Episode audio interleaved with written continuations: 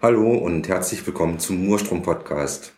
Der Podcast aus Graz rund um Technologie und Gesellschaft. Ähm, heute die sechste Ausgabe. Heute, wie gewohnt, auch wieder am Spektral. Und wie immer mit Stefan. Hey. Und mir, Marc. Und auch dieses Mal haben wir wieder einen Gast da. Michael, Michael Bauer. Hallo.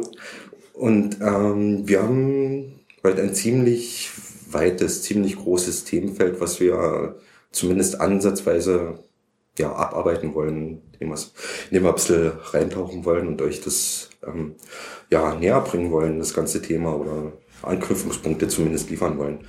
Das Thema haben wir uns jetzt gerade kurz überlegt, haben wir unter dem Titel Open Everything zusammengefasst. Also alles, was mit Openness zu tun hat. Äh, Stichwörter sind da immer Open Data, Open Government, Open Access und so weiter.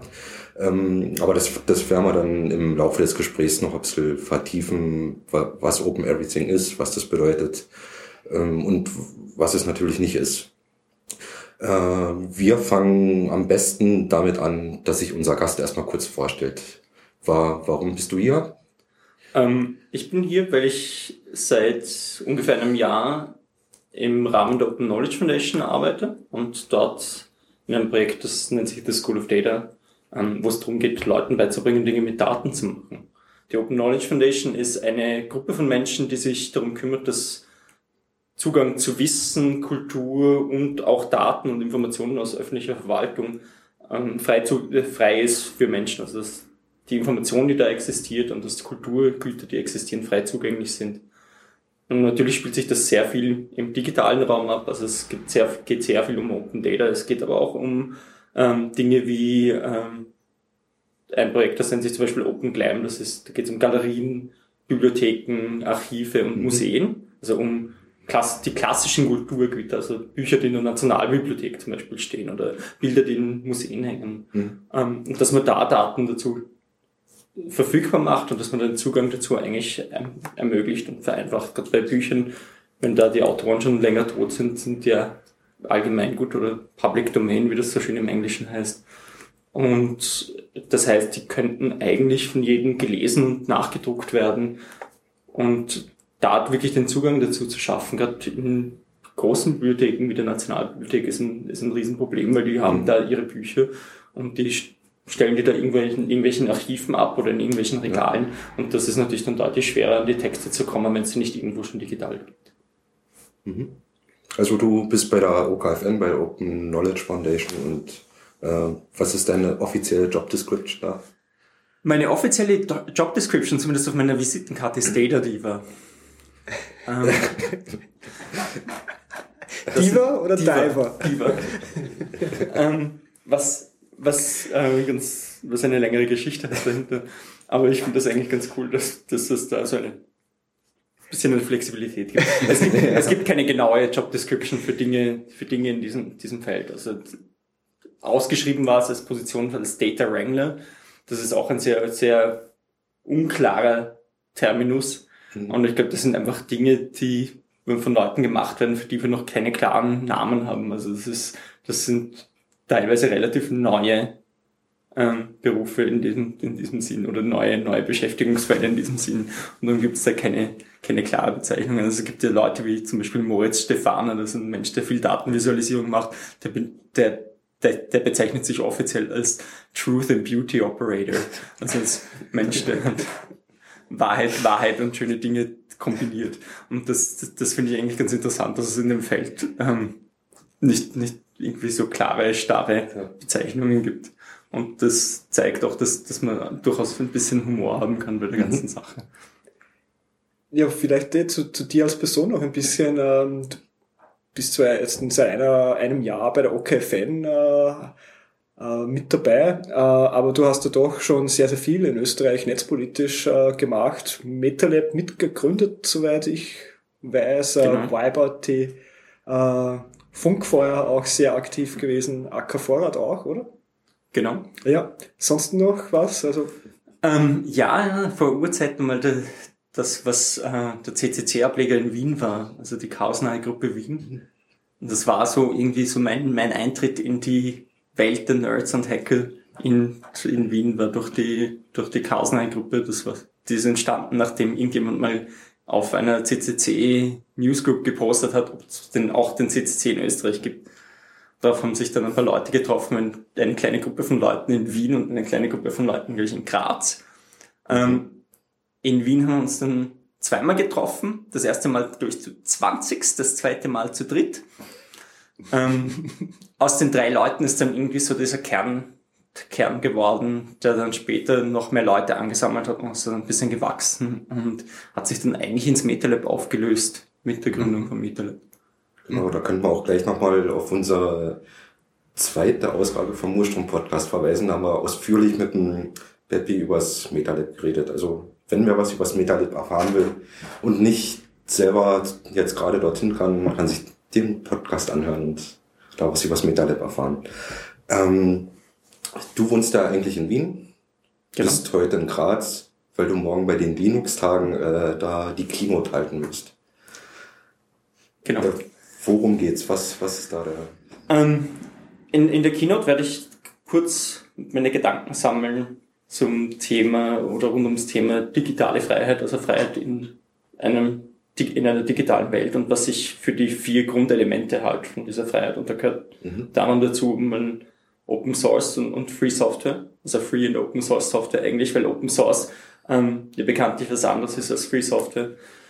Ähm, oder nicht bekanntlich, aber über das können wir nochmal diskutieren, glaube ich, wenn wir später mal diskutieren, was meinen wir überhaupt, wenn wir Open sagen oder was meinen wir überhaupt, wenn wir Free sagen. Dann Dinge wie Open Hardware, also mhm. nicht nur die Software, sondern auch die Geräte, auf denen das läuft. Darüber, darüber müssen wir eigentlich möglichst viel wissen.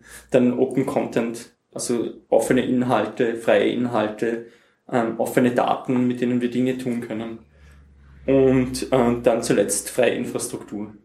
Und das mhm. ist, das ist ähm, etwas wie freie Serverinfrastruktur, freie Netzwerke, wie zum Beispiel das funkfreie Netzwerk in Graz eins ist, wo, wo Leute sich einfach vernetzen und die Infrastruktur, die sie brauchen, selbst kontrollieren. Das kann aber auch sowas sein wie, wie ein Raum wie das Spektral, ne? Wo, du, wo du Infrastruktur zur Verfügung gestellt bekommst, wo du sagst, okay, da, da gibt es einen Medienraum, wenn du Medien schaffen willst, geh dahin, das ist Infrastruktur, die uns allen gehört und die frei zugänglich ist. Also schon eben schon sehr, sehr weit gedacht, also auch sehr viel auf kultureller Ebene.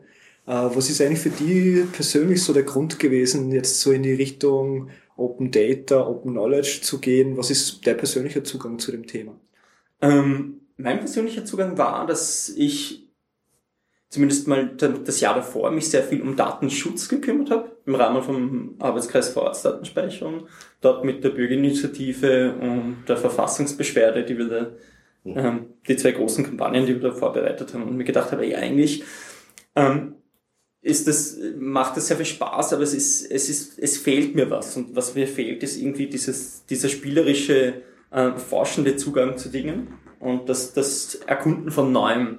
Was leider so oft so ist in der Netzpolitik, ist, dass man sehr eingeengt ist auf Reaktionen auf politische Events, gerade im mhm. Datenschutz ja. ist das sehr oft so, dass dann halt in der Europäischen Kommission eine Datenschutz, äh, die Datenschutzordnung umgekrempelt wird und dann muss man da im Endeffekt nachrennen und schauen, dass man nachkommt und es ist ganz, ganz schwer, neue Agenten durchzubringen. Wir versucht, haben das dann ein bisschen versucht mit äh, der Netzneutralitätskampagne, zu dem ihr, glaube ich, auch einen Podcast habt und wir nicht, dann wäre das, genau, das ja.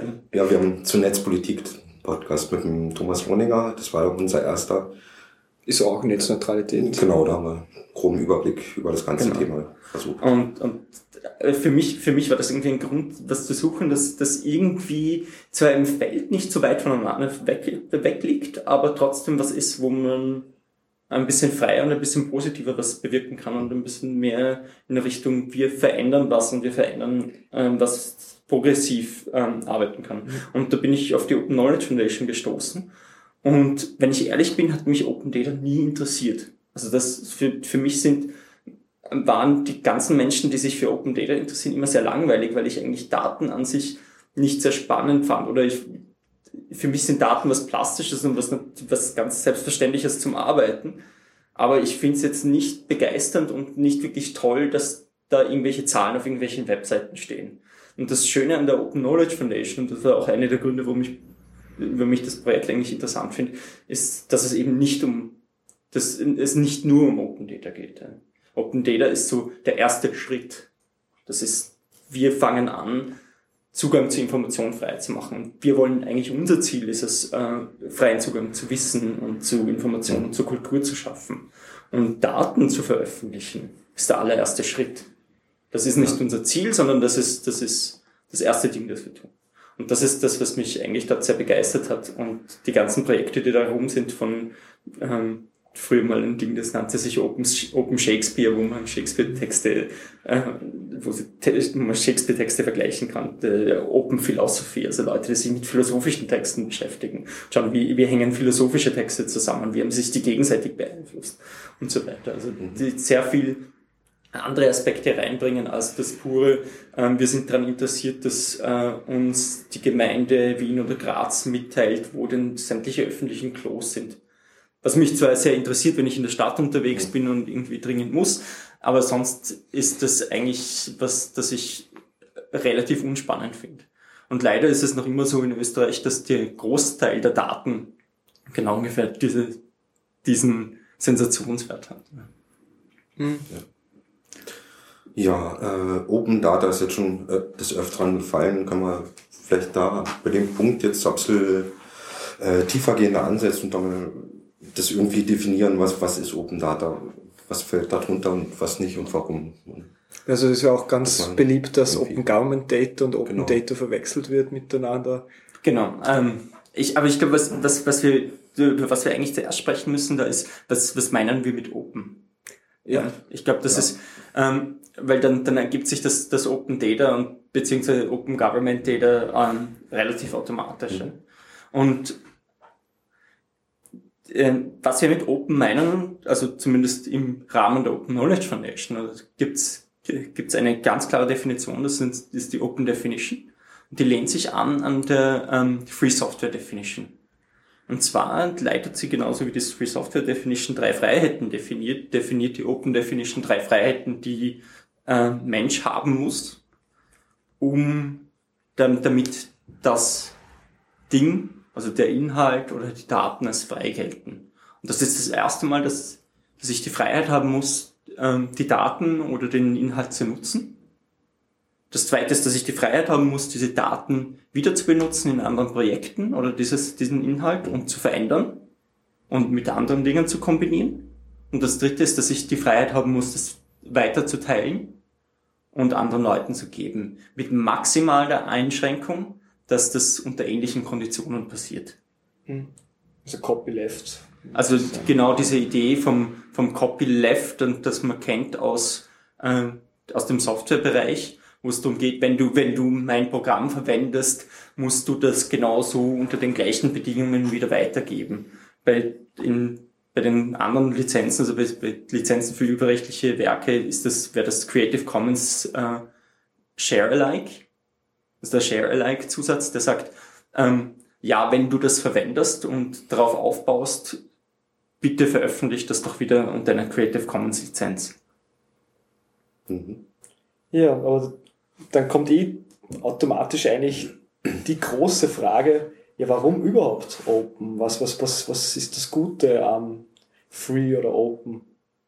Das ist, eine, das ist eine sehr gute Frage und das ist eine Frage, die ähm, eigentlich sehr, sehr oft gestellt wird. Und ein, ein Ding, das ich, das ich immer gern anfange zu erwähnen, ist, es gibt, es gibt gewisse Dinge, die man, die man quasi erkennt oder zugibt, wenn man, wenn man Dinge open macht. Das erste ist, die Ideen in meinem Kopf, die kommen nicht von mir ich bin nicht der Mensch, der diese Idee originär mal hatte. Also vielleicht, vielleicht schon.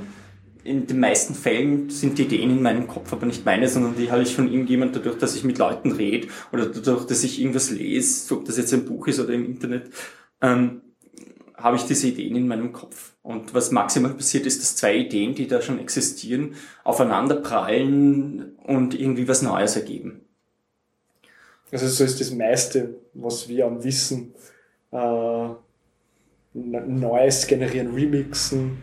Äh, ich glaub, aber wirklich neue Erkenntnis ist schwierig, äh, überhaupt darüber zu sprechen. Also ist, keine Ahnung, wie das auf philosophischer, erkenntnistheoretischer Ebene ausschaut, aber eine neue Erkenntnis ist schon sehr, sehr, sehr, sehr selten und sehr schwierig. Das meiste, was wir dann als eigenes Wissen interpretieren ist eigentlich äh, Aufbau oder Mash-up von anderem Wissen, so nach diesem Standing on Shoulders of Giants Prinzip. Genau. Also wenn man sich also die wissenschaftliche Wissenschaft anschaut, ähm, dann ist es ja durchaus so, dass da, dass da ständig auf Arbeiten und auf Wissen von anderen aufgebaut wird. Und das ist, glaube ich, ein ganz wichtig so. Und auch in der Technologie ist es so, dass das ständig aufgebaut wird auf Wissen von anderen. Und auf die Frage, warum das gut ist, ähm, muss man sich mal anschauen, was eigentlich passiert ist im, im Softwarebereich. Das, was wirklich äh, Irres passiert. In den 90er Jahren war Free Software was für bärtige, äh, dicke Männer, die an irgendwelchen Universitäten rumsetzen und ganz, ganz radikal sind. Und irgendwann mal äh, gab es da Menschen, die gesagt haben, aber das kann man ja auch, wenn man das ein bisschen anders macht, kann man da ja auch das in Businessprodukte einbauen. Und es gab dann ähm, andere Lizenzen, wie zum Beispiel die Apache License. Und auf einmal gab es da Produkte, die gut waren, die Open Source waren, das heißt, die, die auch nichts gekostet haben, für die ich keine Lizenzgebühren zahlen musste, die ich einfach benutzen konnte als Firma und darauf aufbauen konnte. Und wenn man sich heutzutage in der, in, im Internet so umschaut, ein, oder im World Wide Web so umschaut, ein Großteil der, der Rechner läuft auf Open Source Betriebssystemen, also Free Software. Ein Großteil der Server sind Free Software. Ähm, und ein Großteil der, der Dinge, die angeboten werden, bauen auf Free Software. Ja. Das Endprodukt ist meistens nicht frei, aber der, alles darunter, oder sehr viel darunter, ist frei. Ja. Und das hat zu einem unglaublichen Boom geführt in Technologie. Es ist heute sehr, sehr viel einfacher, einen Webservice hochzuziehen, also einen Internetdienst zu machen, als das vor äh, im 1995 war. Und zum Teil ist es so viel einfacher und so viel billiger, weil ich für alles Open Source Software habe wenn ich das Gleiche auf, auf Inhalte beziehe, ist, wenn ich, wenn ich zum Beispiel wissenschaftliche Inhalte sehr viel einfacher bekomme, ohne dass ich tausende Euros ausgeben muss für Bibliotheken, die dann irgendwelche Journale kaufen, spare ich mir sehr viel Geld, das ich, das ich woanders unterbringen kann, nämlich wieder in der Wissenschaft. Und gebe es nicht dreimal aus im ganzen Prozess, ähm, um nämlich erstens das Wissen zu generieren, zweitens das zu publizieren und drittens das dann wieder einzukaufen, damit ich meine eigenen Arbeiten wieder lesen kann, wie das im Moment so ist. Also das klassische wissenschaftliche Publikationsmodell ähm, ist eins, wo meistens durch Steuerzahler finanzierte Forschung betrieben wird das wird dann publiziert in einem Journal, wo Wissenschaftler aus der, und Wissenschaftlerinnen aus der ganzen Welt eigentlich gratis für diese Journale als Reviewer arbeiten und als Editoren arbeiten. Und wird dann verkauft als Produkt. Und wird verkauft als Produkt zurück an dieselben Universitäten, wo die Forschung betrieben wird. Das heißt, du, du zahlst da eigentlich zweimal, dreimal in diesen Pot ein ähm, und verbrauchst so sehr viel Ressourcen und sehr viel finanzielle Ressourcen, um die, die dann nicht automatisch wieder zurück in die, in die Wissenschaft fließen können. Und ich glaube, dass, dass zum Beispiel das ein Bereich ist, wo Open, wo Openness zumindest, zumindest Open Access, ja, ähm, ein großer, ein großer Vorteil sein kann. Und wenn wir, wenn wir an, wenn wir schon dabei sind, wenn man dann noch radikaler geht und sagt, wir machen wirklich Open Science, das heißt, wir veröffentlichen unsere Forschung entweder wie sie passiert oder nachdem sie passiert ist, mit, mit ganz klaren ähm, freien Nutzungsbedingungen. Also sagen, das sind unsere Daten und macht macht's damit und das ist das sind die Regeln, unter denen ihr dürft. Ähm, kann viel mehr passieren. Ja, da, da kommt man ja dann eh gleich in die äh, die Frage schlechthin, wenn es um Open irgendetwas geht, also vor allem auch äh, Open Source. Äh, wer bezahlt das dann? Also in der, in der Wissenschaft ist es nur relativ einfach zu beantworten, weil es eigentlich eh schon von, äh, von der öffentlichen Hand bezahlt wurde auf den Instituten im Normalfall. Also gerade gerade Grundlagenforschung äh, passiert eigentlich nur über staatliche Finanzierungen.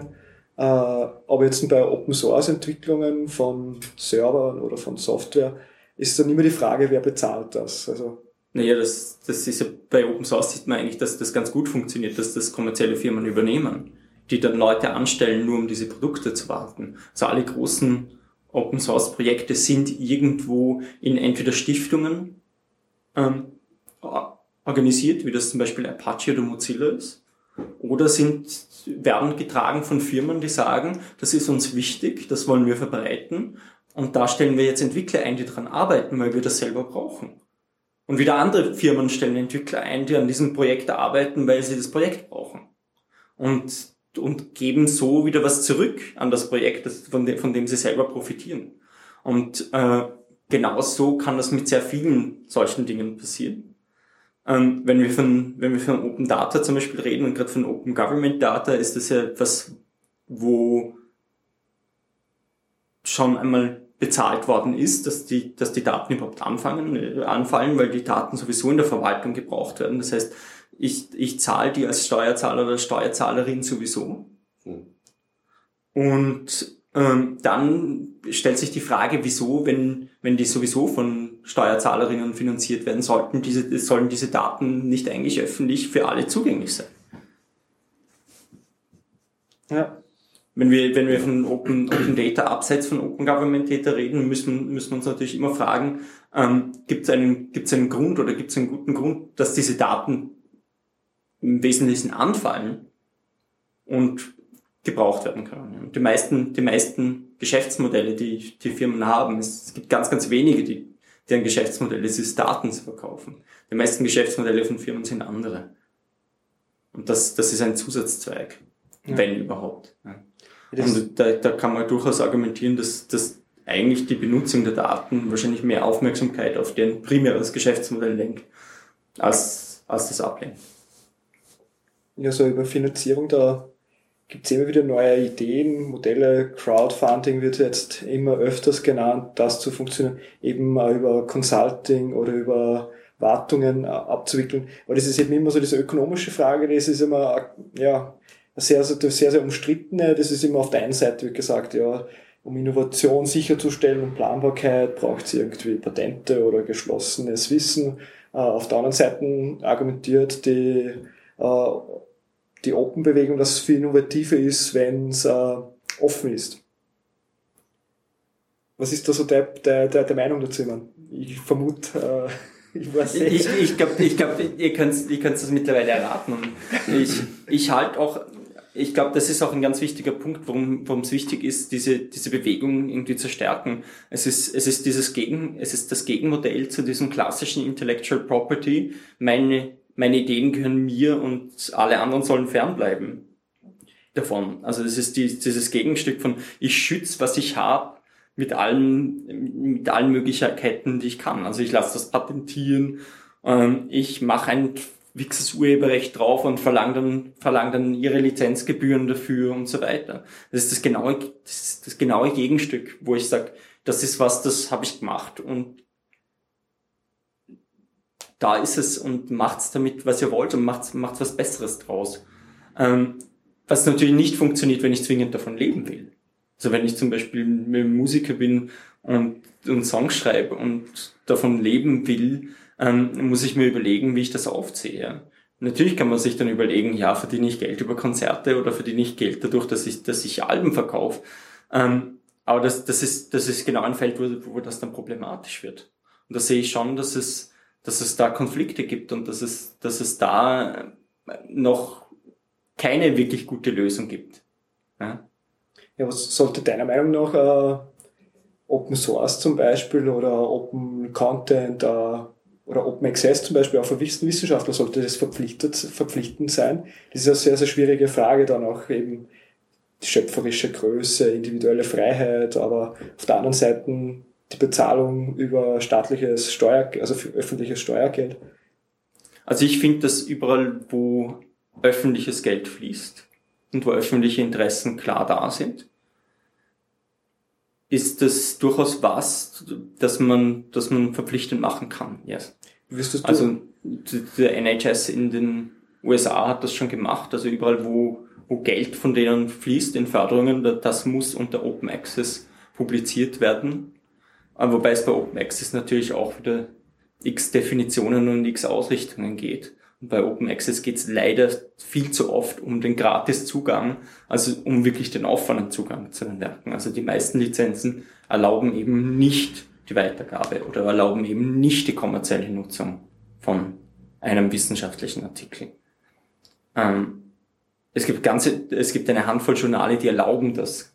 Und die sagen, okay, ja, das Einzige, was ihr braucht, was ihr müsst, ist, ist sagen, woher das kommt.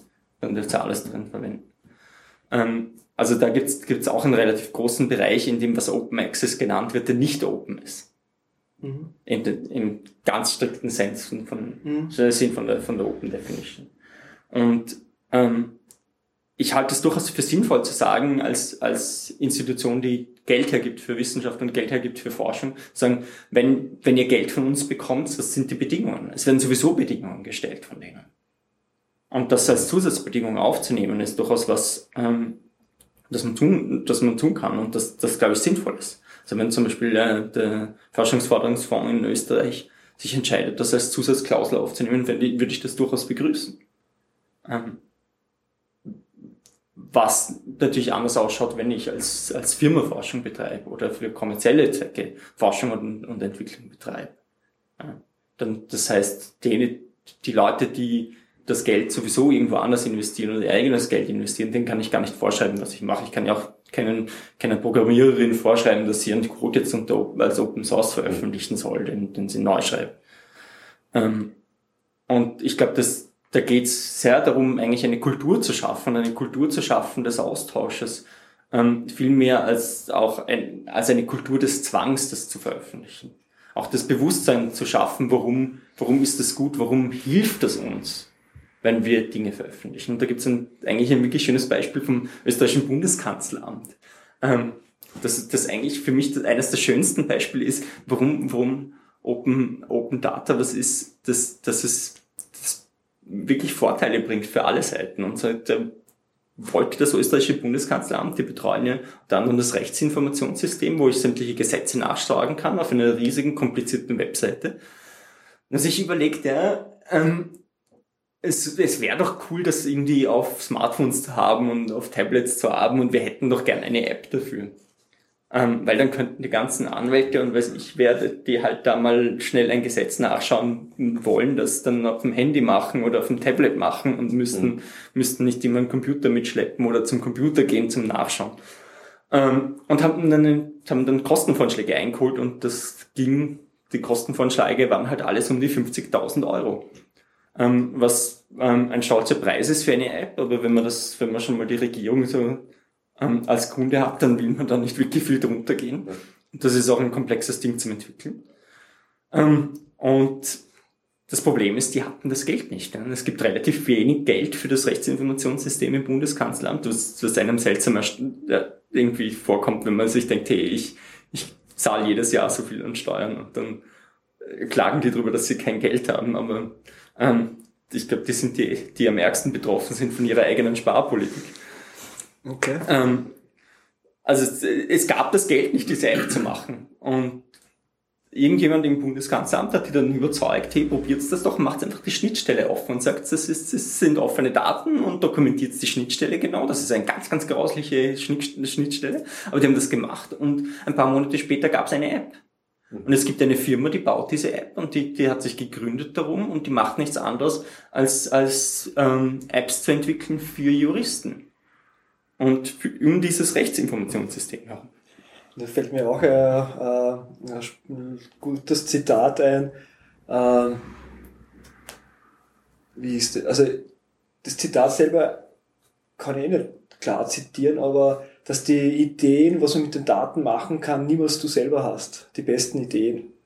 Also dass es immer wen anderen gibt, der was Spannenderes machen kann. Es ist ja eigentlich in dem Fall auch ein bisschen so wobei es da eher um ökonomische Abwägung geht, aber ob das jetzt die Firma in derselben Art und Weise gelöst hätte, wie es jetzt die andere Firma also gemacht hat. Genau, das ist, das ist ein, ein weiterer Punkt, der eigentlich ganz interessant ist dabei, ist, dass oft Dinge entstehen, an die man gar nicht gedacht hat. Oder an die man, die man so in dieser klassischen Diktion gar nicht denken würde.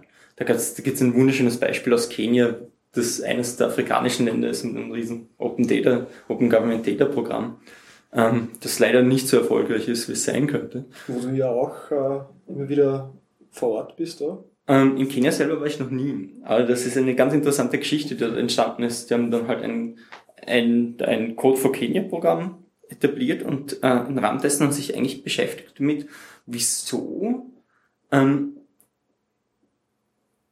hören so viel äh, Mädchen irgendwie mit 14, 15 mit der Schule auf. Mhm. Und die gängige Diktion der Regierung war, äh, das ist einfach, das liegt einfach dran und die gängige Meinung war, das liegt einfach dran, dass die Familien, die wieder in den Haushalt holen, damit die im Haushalt helfen und auf dem Feld helfen und Arbeit machen, weil für Frauen ist Bildung ja eh nicht so wichtig. Und die haben sich dann die Daten angeschaut. Die, die kenianische Regierung hat da glücklicherweise die Daten von den Schulen ähm, ähm, veröffentlicht und von wie viel, wie viel Schüler in welchem Alter in der Schule sind. Und dann haben sie herausgefunden, dass es in benachbarten Schulen die ganz ähnliche, ganz ähnliches soziales Umfeld hatte, gab es welche, in denen sind kaum Mädchen mit 14 aus der Schule gegangen oder mit 15. Mhm. Und dann gab es daneben eine Schule, da sind fast alle gegangen. Und da ist fast niemand mehr, ist fast kein niemand mehr geblieben. Und das war irgendwie so, so komisch, ja. Also das, das mit dem, mit dem die Familien holen die zurück, wenn das eine ähnliche soziale Situation ist, dann müssten die Familien ja ganz ähnlich ticken. Mhm. Und darauf haben die das, sich das genauer angeschaut und sind draufgekommen, dass die Schulen, wo die Mädchen fehlen mit 14, 15, die sind ohne Klos. Die keine Toiletten haben. Also ist das Problem offensichtlich nicht, dass die Familien sagen, hey, du bleibst daheim, sondern dass die Mädchen mit 14, 15 ihre Periode kriegen. Ähm, die Situationen in den Schulen, weil die keine Klos haben, einfach untragbar ist für diese, für diese, diese Mädchen, die öfter in der Schule fehlen und dann am Schluss ganz rausfliegen, weil die einfach nicht zur Schule gehen können, wenn die ihre Periode haben, weil es keine, keine Möglichkeit gibt, irgendwie aufs Klo zu gehen und, und Binden zu wechseln oder Tampons zu wechseln. Und ähm, das ist, das ist eigentlich was ganz, ganz Schönes, wo man sieht, dass, dass man Dinge tun kann, an die man gar nicht denkt. Ja? Und da gibt's wirklich hochrangige Leute, die Experten sind in Bildungssystemen und die Experten sind im Bildungswesen und sich nie diese Frage gestellt haben, wieso das eigentlich ist und die da nie genau draufgeschaut haben. Und ähm, auf einmal kommt da so ein, so ein dahergelaufener Haufen von, von Geeks und ähm, denkt sich, hey, ja, das ist interessant, da schauen wir mal drauf und findet raus, wieso das eigentlich so ist. Dass das gar nicht an der Familie liegt, sondern dass, dass das eigentlich im Staat liegt. Und eigentlich an der inadäquaten Ausstattung von Schulen. Mhm. Das ist natürlich eine ganz andere Geschichte als, hey, die Familien machen das. Und das ist natürlich eine, die, die wenn ich, wenn ich der Bildungsminister bin, in, in einem Staat ich ungern höre, dass eigentlich meine Arbeit nicht genügend ist, um die, um die Leute in der Schule zu halten. Ich, ich schiebe das gern ab. Ähm, und das ist was ganz Interessantes, also dass, dass teilweise Dinge passieren, die man gar nicht denken würde oder die man gar nicht sich vorstellen könnte, dass Leute machen mit diesen Daten. Open Data für eine bessere Welt, könnte man das zusammenfassen, oder? ja, das ist, das ist, das haben wir jetzt beim Anfang wieder mit uh, Open Data nur Zahlen. Ja, das, äh, eben die Zahlen alleine reichen nicht, ja. Und das, das Interessante ist ja, dass, dass die Hippie-Fraktion der Weltbank im Moment sehr, sehr stark auf der Open Data für eine bessere Welt ähm, Schiene fährt. Also sie sind sehr überzeugt davon, dass, dass wenn man nur ähm, genug, genug Daten in Entwicklungsländern ähm, freigibt und die Leute dazu bringt, diese Daten zu benutzen, dass dann wirklich gute Dinge entstehen und da wirklich ähm, viel daraus entstehen kann. Was zum Teil stimmt, weil, glaube ich, sehr viel, äh, weil sehr viel ähm, Innovationen entstehen kann. Ne? Und gerade Afrika ist extrem innovativ, was, was das digitale Umfeld angeht. Mhm in, in den eigenen Beschränkungen das gibt, dass zum Beispiel das meiste Zeug mobil sein muss. Weil die Leute, die, wie die Leute aufs Internet zugreifen, ist nicht mit dem Computer daheim oder nicht mit dem Tablet. Die haben, die haben, maxim, die haben einen maximalen Feature vor. Und ähm, da, da entsteht sehr viel Innovatives, das, das eine, auf einem ganz anderen Level ist und ganz andere Probleme hat als, als das klassische Silicon Valley Startup, wo es darum geht, hey, wie kommt mein Einkauf zu mir nach Hause, ohne dass ich mich bewegen muss? Und wie kriege ich, wie kriege ich eine, die beste Putzkraft? Und ähm, was weiß ich, für, für erst äh, richtige Silicon Valley Probleme im Silicon Valley mit Startups gelöst werden. Also die Apps kann man nicht portieren. Die Apps kann man, kann man wahrscheinlich sehr schwer portieren, ja. Ähm, und äh, aber es ist ganz wichtig, dass, dass, dass dort diese, diese Orte entstehen und dass, dass dort diese Innovation auch entsteht und dass, dass sich Leute anfangen oder Leute die Möglichkeit bekommen, sich mit Problemen beschäftigen, ähm, die, die es gibt in ihrem Umfeld. Leute zum Beispiel in Ghana, die sich dann beschäftigen damit, hey, wie, wie schauen eigentlich die Ölverträge aus zwischen unserer Regierung und den Firmen, die jetzt da kommen? Ghana hat vor ein paar Jahren wurde dort Öl entdeckt und es war natürlich riesen, riesen Ansturm drauf. Und ähm, die Verträge, die ausgehandelt worden sind von der Regierung mit diesen Ölfirmen, sind alle wirklich, wirklich grottenschlecht. Ähm, wo sehr wenig Geld eigentlich für das Land rausschaut und sehr wenig Geld für die Gemeinden rausschaut.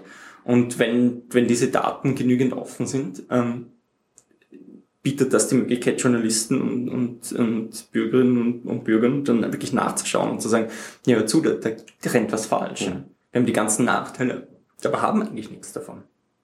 Und das Lustige an dieser Geschichte ist, dass die Weltbank selbst eine Institution hat, ist die, die Tonnen an Daten hat. Die haben Daten aus den, seit den 60er Jahren, ähm, haben die ökonomische Daten und andere Daten von sämtlichen Ländern der Welt.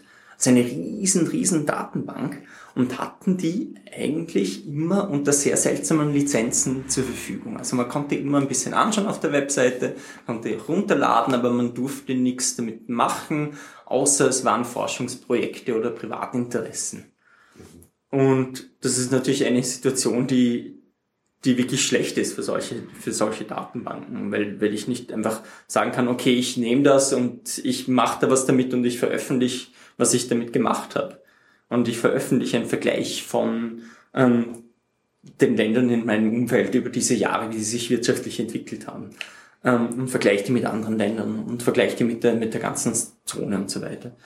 Ähm, und irgendwann mal sind die halt getreten worden, wirklich öffentlich, von, von Hans Rosling, einem der größten Datenvisualisierung und der, der sehr dafür eintritt eigentlich, ähm, dass, dass Daten dazu verwendet werden, um die Welt zu verstehen um uns herum. Mhm. Weil sehr viel Irrtümer eigentlich, Irrtümer eigentlich davon darüber aufgeklärt werden können.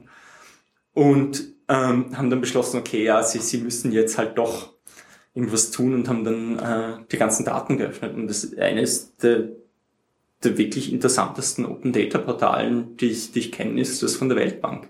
Und mittlerweile ist es so, dass dadurch, dass sie diese Daten veröffentlicht haben, die deutlich mehr Besucher haben auf ihrer Website und ein deutlich besseres Image eigentlich haben, weil, weil die Leute sich halt für die Welt interessieren, die gehen dann halt zur mhm. Weltbank und schauen, was haben die mal über dieses Land. Ähm, und das war früher einfach versteckt und das war früher einfach unwichtig und das war früher ein, ein Teil der der nicht da ist. Und auf einmal haben die erkannt, dass das einen Wert hat. Und ich glaube, darum sind die auch so überzeugt davon, dass wir machen das jetzt überall und wir puttern da jetzt überall Geld rein, damit, damit der Open Data passiert. Von Hans Rosling gibt es auch ein paar schöne TED Talks. Da kann man vielleicht genau. noch was verlinken davon. Mhm. Sind immer ganz, ganz nett gemacht, so zum Anschauen. Ähm, ähm, ich glaube, ich glaub, wenn man einen, einen oder zwei sieht, dann reicht das, ja. weil das, weil das immer eine sehr, sehr ähnliche Story ist. Was ich aber schön finde an ihm ist, dass er, dass er immer äh, gängige Verständnisbilder der Welt oder gängige ja. Missverständnisse dann aufklärt mit, ähm, mit Daten. Ja. Und das ist, das ist sehr oft, dass wir, dass wir ein Bild von der Welt haben, das gar nicht der Welt, ähm, der Welt entspricht. Ja. Genauso Fragen wie, wenn, wenn, wenn wir, wir, hatten das letzten ähm, bei, bei einer, ähm, einer Ding mit der School of Data, bei einem Event mit der School of Data, äh, wir haben uns mit ähm, Übergewicht beschäftigt. Ja, wo leben die meisten übergewichtigen Menschen auf der Welt? Und wenn du so, so ein Standardeuropäer sagst, die, die zeigen immer mit dem Finger auf die USA. Das stimmt schon, da gibt es sehr viel, sehr viele Menschen, die übergewichtig sind. Aber die meisten, prozentuell die meisten übergewichtigen Menschen auf der Welt leben auf Pazifikinseln. Auf mhm. kleinen. Und das ist ganz interessant. Warum? Ja? Und das Interessante ist, diese Pazifikinseln haben halt relativ wenig Landwirtschaft und, und da kommen relativ oder die, die Ernährung ist in Großteilen mit äh, schon irgendwie industriell verarbeiteten Lebensmitteln. Mhm. Und dadurch, weil, und das ist was ganz Interessantes, ähm, dass das ja eigentlich, das eigentlich so im, im Bewusstsein der Bevölkerung da eh ist, ist, industrielle Lebensmittel sind halt nicht gleichwertig mit dem, was ich selber koche. Und mhm. ähm, das finde ich, das finde ich eigentlich was ganz interessant, dass das, dass das für uns so ein, ein No-Brainer ist. Also die, die Oma wird niemals sagen, kauft da halt ein Tiefkühlzeugs und, und, und hau das in die Mikrowelle. Ähm,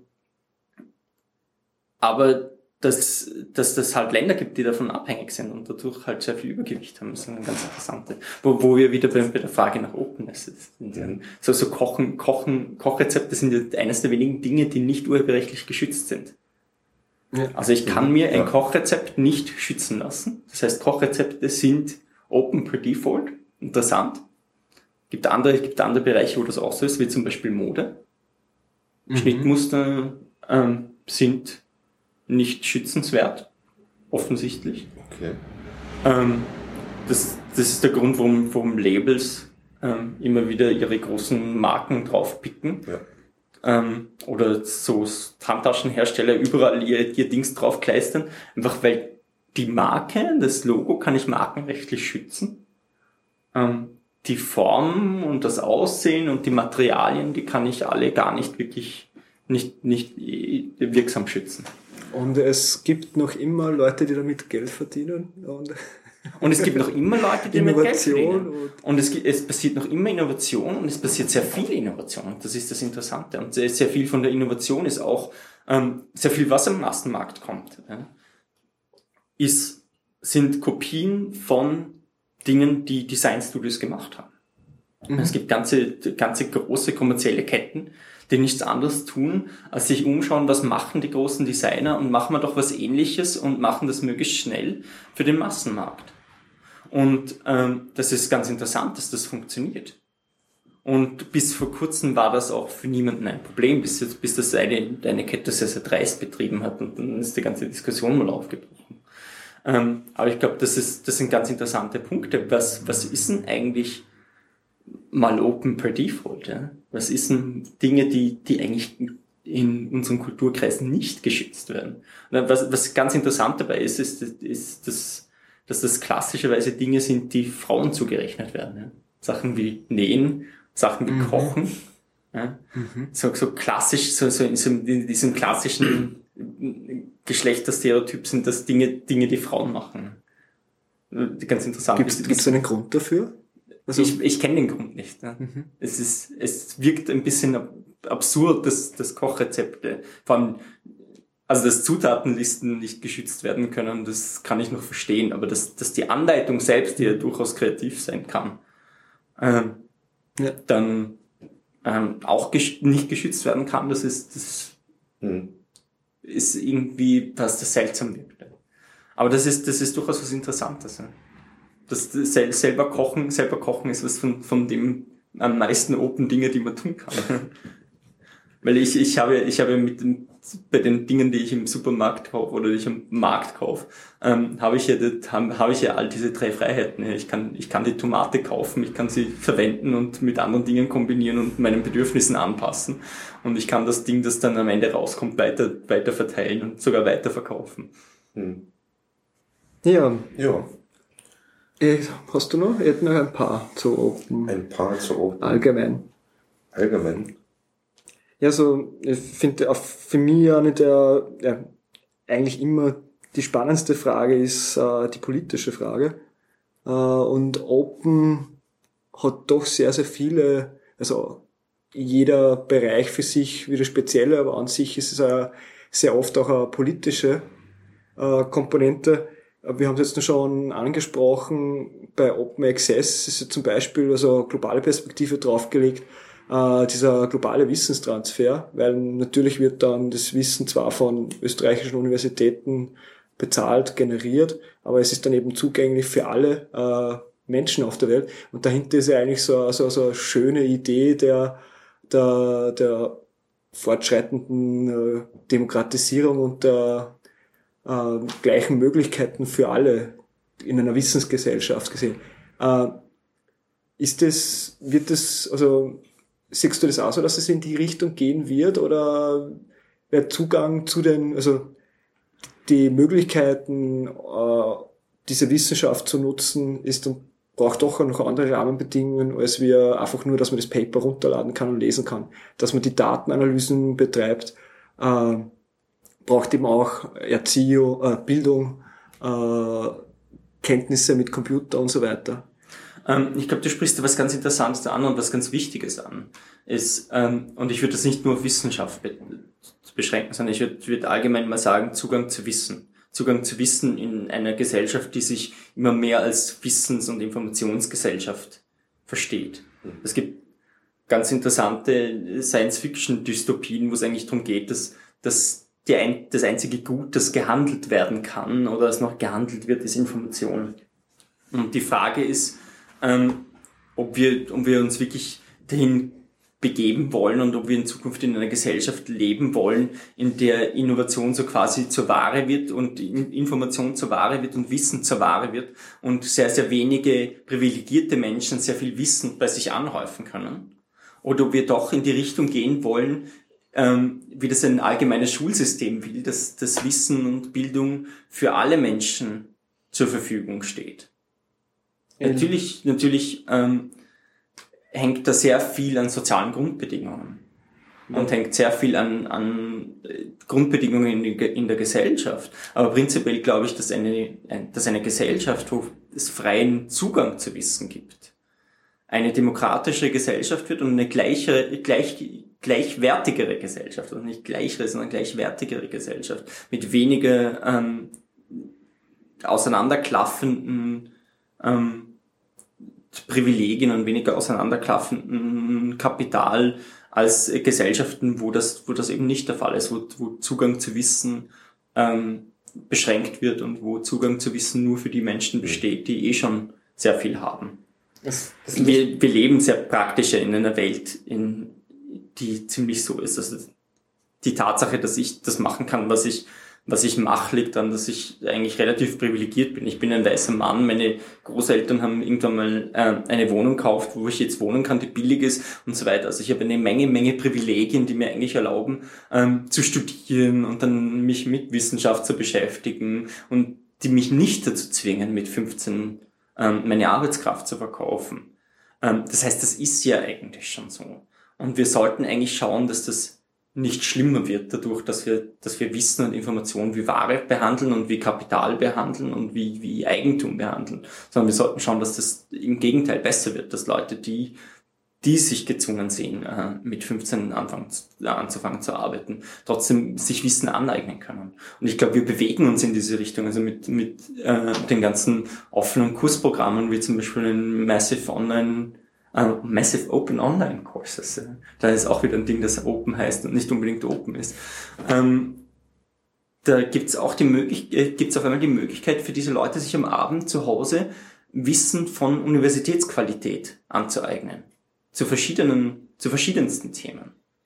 Und das, das ist, glaube ich, etwas, das irgendwann mal die Gesellschaft sehr verändern wird, weil es nicht mehr dann darum gehen wird, dass ich auf einer Elite-Universität war oder auf dieser und dieser Universität und das und das in meinem Ausbildungsding ist, sondern dass ich sagen kann, okay, das, das sind die Dinge, die ich kann und das sind die Dinge, die ich weiß.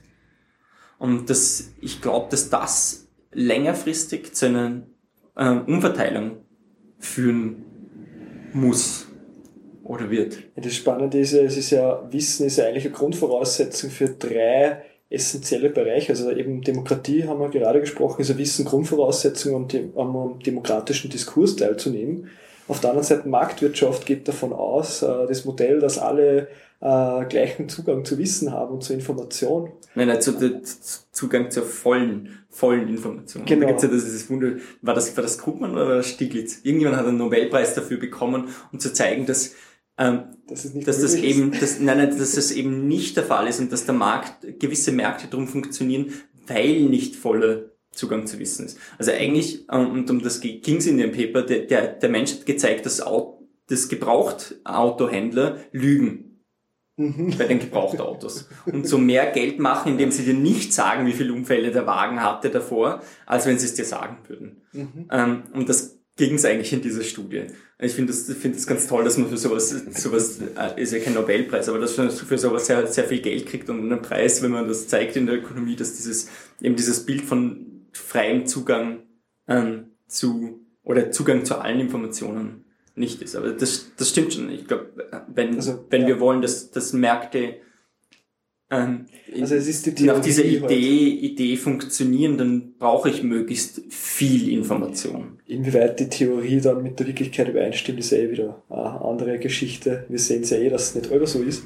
Ich glaube, glaub, es, wird, es wird niemand, niemand iPhones kaufen, wenn man, wenn man wüsste, wenn da komplett das Wissen Bestände über ähm, woher, woher sämtliche Bauteile kommen, ähm, und wie die Produktionsbedingungen sind und wie viele Externalitäten da eigentlich dranhängen. Also wie viel, wie viel, wie viel zusätzlicher Schaden da entsteht dadurch, dass ich ein Gerät für 600 Euro kaufe. Und wenn man das alles in, eigentlich integrieren würde, Ja, das, das, die Umweltzerstörung, die entsteht durch die Minen, die, ähm, wenn gerade im Fall von Koltan die Bürgerkriege, die darum geführt werden, der Zugriff auf diese Minen zu bekommen und so weiter. Ähm, wenn man das alles irgendwie so, so integrieren würde, wäre das sowieso unleistbar.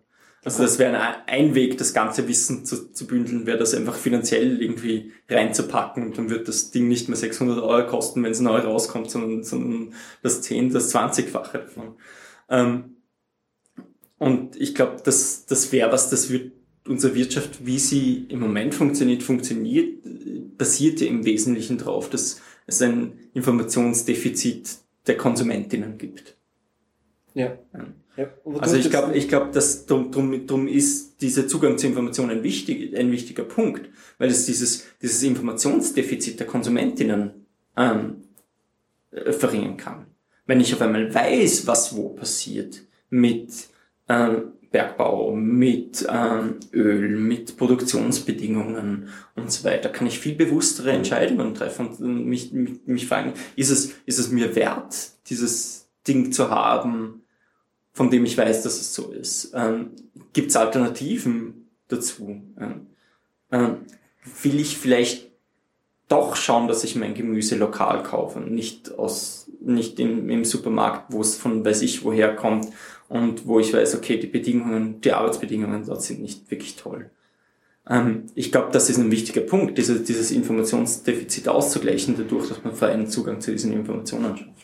Du hast jetzt näher einen perfekten Übergang, Weiterleitung gemacht zum dritten Punkt, weil ich lese gerade vom Hans Jonas Prinzip Verantwortung, also ethisches Handeln äh, in der modernen Gesellschaft. Und das ist eben dann der dritte Punkt, das Wissen auch laut ihm äh, Grundvoraussetzung ist, um ethisch zu handeln. Was früher, wie es die technologischen Möglichkeiten unserer modernen Gesellschaft noch nicht gegeben hat, kein Problem war, weil jede Interaktion zeitnah und raumnah war. Aber jetzt muss man über Generationen denken. Also die ganze Thematik Nachhaltigkeit braucht ja auch wieder Wissen äh, als Grundvoraussetzung.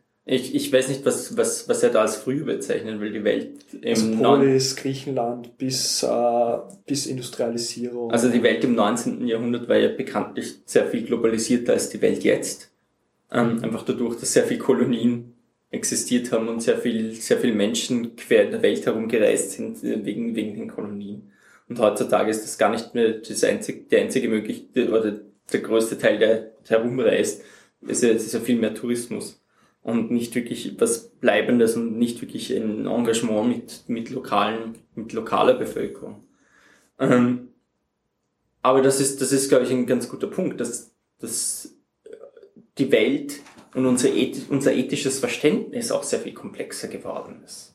Ja, weil unser, ethisches Verständnis von einem sehr stark ähm, religiös-mystischen ähm, System, wo, wo es ganz klare Regeln gibt, wenn, wenn wir dran denken, was Grundlage ist von, von, von äh, äh, den ganzen semitischen Religionen, also dem Judentum und Christentum, wo es dann diese zehn Gebote gibt, du sollst das nicht und du sollst das nicht und an das musst du dich halten und wenn du das nicht tust, kommst in die, und wenn du das tust, kommst du in die Hölle. Ist ein ganz einfaches Regelsystem und sagen, so verhältst du dich oder gib, gib äh, den zehnten Anteil von dem, was du verdienst, an Arme, weil sonst, sonst, äh, sonst ist aller angefressen auf dich. Ähm, dann, das sind ganz einfache Systeme, wie ich meine Ethik aufbauen kann. Und dann gibt's auf einmal so einen, so einen Freak wie Kant, der daherkommt und sagt, hey, ja, eigentlich bist du dafür verantwortlich und deine Aufgabe ist es, immer so zu handeln, als könnte deine Handlung in allgemeines Gesetz gegossen werden. Kategorische Imperativ. Der kategorische Imperativ, ja. Auf einmal kommt so ein Freak daher und sagt das. Also unser, unser ethisches Bild ist sehr viel einfacher, ist sehr, sehr viel komplexer geworden, zumindest, zumindest ja. in, der, in der modernen Welt, wo es dann darum geht, hey, ich bin selbst für meine Handeln verantwortlich. Es gibt da nicht so klare Richtlinien. Und wie, wie, wie soll ich denn handeln? Ja? wie muss ich denn handeln? Ist es, ist es jetzt richtig, mir ein paar Schuhe für 500 Euro zu kaufen? Oder kaufe ich mir lieber ein paar Schuhe für 50 Euro und spende 450 Euro an eine wohltätige Organisation? Das ist eine unglaublich schwere Frage. Ja? Und der Aus und mehr Wissen zu schaffen, glaube ich, und das, das war schon, war schon vorher der Punkt, das ist, glaube ich, auch dein Punkt, ermöglicht uns sicher mehr, ähm, ethisch zu handeln. Mhm. Ein, oder einen besseren Zugang zu Wissen zu haben.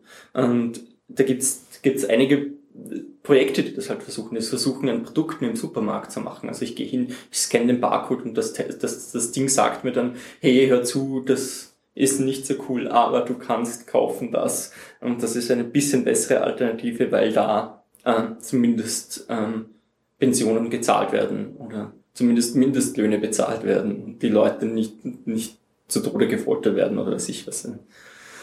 Ähm, also ich glaube, Zugang, Zugang zu Informationen und Zugang ähm, zu Wissen, da ist ein, ist ein wesentlicher Punkt. Und ich glaube, das, das siehst du da ganz richtig. Mein, mein Zugang war ja auch äh, aus, einer sehr ähnlichen Richtung. Also zu Beginn war ja auch über Gemeingut-Debatte, äh, zu der Wirtschaftskrise habe ich mich immer mit äh, äh, Creative Commons, dann auch dem Gemeingut im digitalen Zeitalter sozusagen äh, beschäftigt. Aber dann so richtig äh, unausweichlich ist für mich geworden, ich studiere Umweltsystemwissenschaften, Geografie und es ist ein sehr, sehr interdisziplinäres Studium, wo eine sehr, sehr systemisch, netzwerkartige Sicht auf die Wirklichkeit äh, stattfindet und für mich es gar nicht mehr ohne eine offene Kommunikation, einer offenen Art Kultur äh, funktionieren kann, weil ich muss mit Geografinnen, mit äh, äh, Wirtschaftlerinnen, mit Mathematikerinnen, Statistikerinnen zusammenarbeiten und das, es geht einfach vielfaches schneller und meiner Meinung nach ist auch wirklich das Einzige, wie das wirklich qualitativ äh, funktionieren kann, dass einfach die Leute ihre wichtigen, ihr, ihr Wissen, das notwendig ist, offen kommunizieren und dann jede Person Zugriff hat drauf.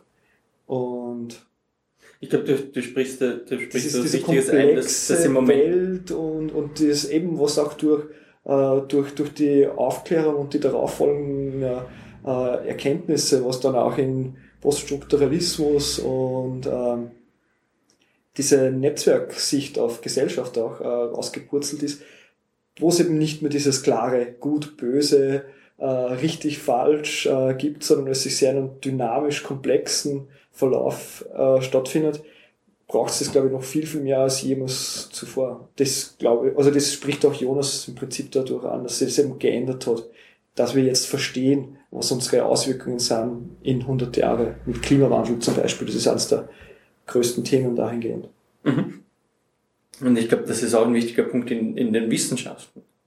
Ähm, und leider finden zumindest in Österreich, ähm, aber auch ähm, an, an anderen Orten äh, Wissenschaft noch sehr, sehr stark in isolierten Silos statt.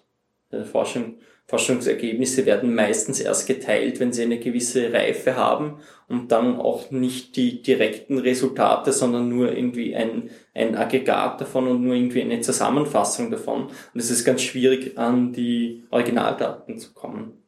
Und meistens werden die nur mit Leuten geteilt, wenn da wirklich tiefe, tiefe Kooperationen ähm, zwischen den Arbeitsgruppen sind. Ja.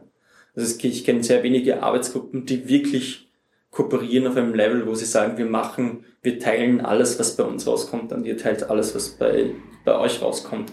Und wir teilen das äh, untereinander und ihr könnt, ihr könnt da gern draufschauen. Ne? Ich hatte das Glück, dass ich in einer Arbeitsgruppe war, in den USA, die ein bisschen so gearbeitet hat mit, mit den Kooperationspartnern. Aber nicht mit allen Kooperationspartnern ist es möglich. Ja. Wenn in der Wissenschaft das noch sehr, sehr stark diese, diese Idee gibt von, von äh, das ist meine persönliche Idee und da, da habe ich irgendwie ein Recht darauf und da, da, da habe ich irgendwie einen Anspruch darauf. Und darum gebe ich dir nicht alles, weil du könntest mich ja hintergehen und das irgendwie publizieren hinter meinem Rücken und sagen, das kommt von dir. Ähm, da kommt dann die kulturelle Komponente rein und das ist für mich dann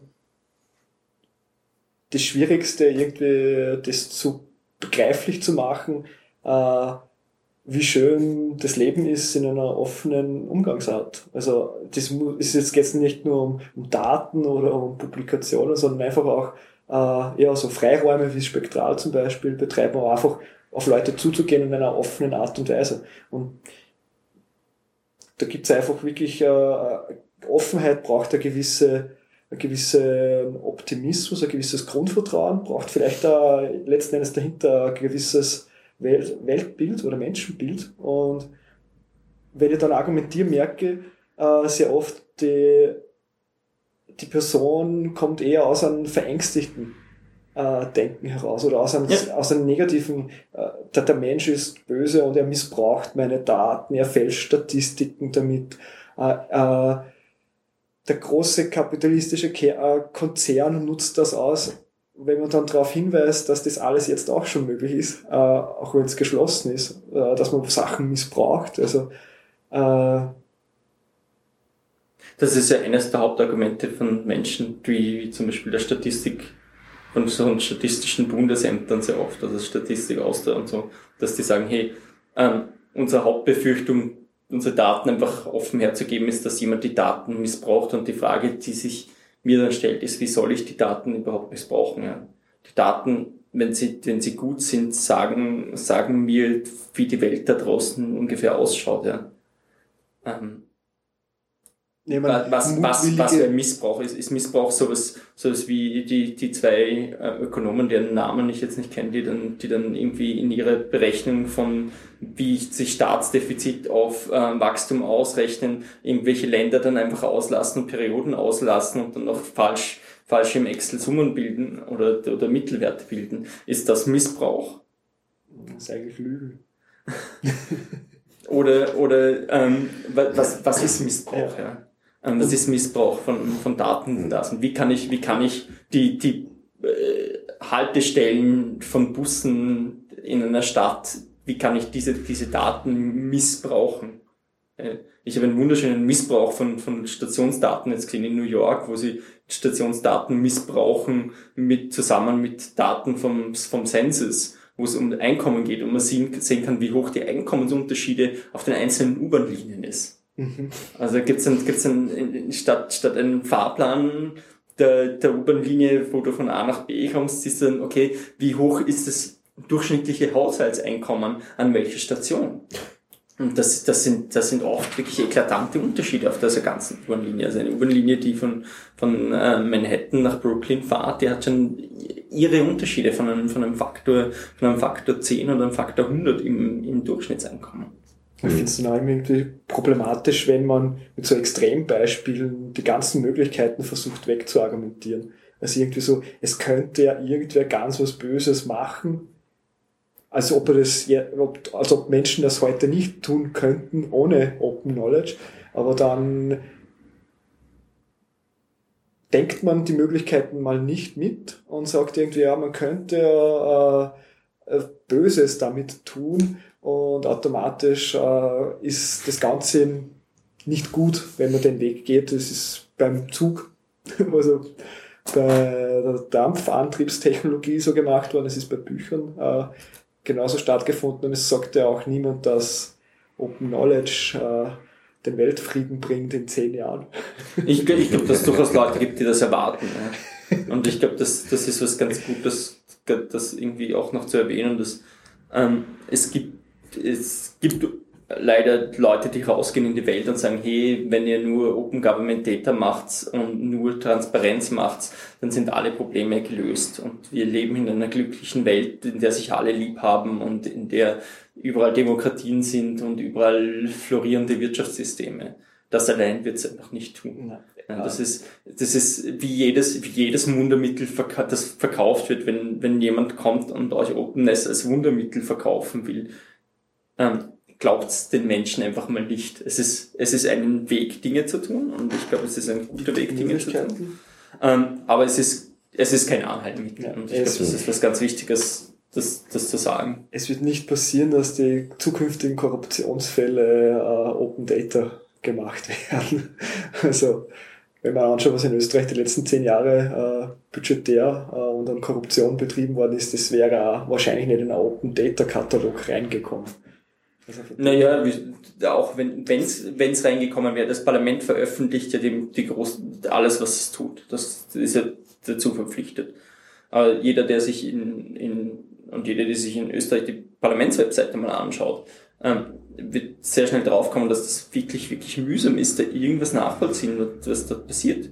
Also es gibt ja, es gibt ja irgendwie Veröffentlichen und Veröffentlichen. Ich kann ja sagen, dass das ist, die Baupläne sind aber ausgehängt ähm, öffentlich und dann ja, aber im Keller und das Licht war hin und die, die Leiter war weg.